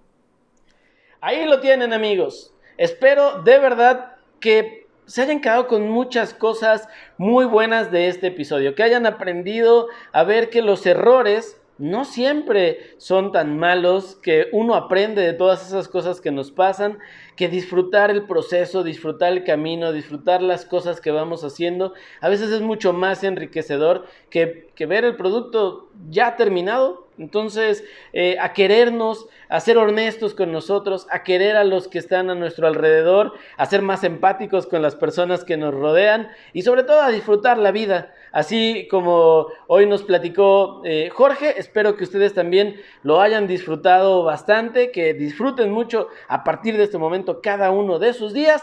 Y si les gustó, ya saben, déjenlo en los comentarios, dejen su like, suscríbanse, eh, déjenos también ahí sugerencias de a quién les gustaría que estuviera en los siguientes episodios. Síganme en Instagram porque ahí pueden ver los episodios completamente en vivo y antes que nadie pueden estar eh, haciendo sus preguntas, pueden saber quiénes son los invitados antes que nadie. Así que pues síganme y muchas gracias a todos los que se han suscrito, a los que dejan su like, a los que ven los episodios, a los que los disfrutan igual que nosotros y a los que se mantienen siempre frescos viendo este podcast. Así que muchas gracias amigos. Yo los dejo, nos vemos en el próximo video, cuídense mucho y ya saben, manténganse siempre frescos.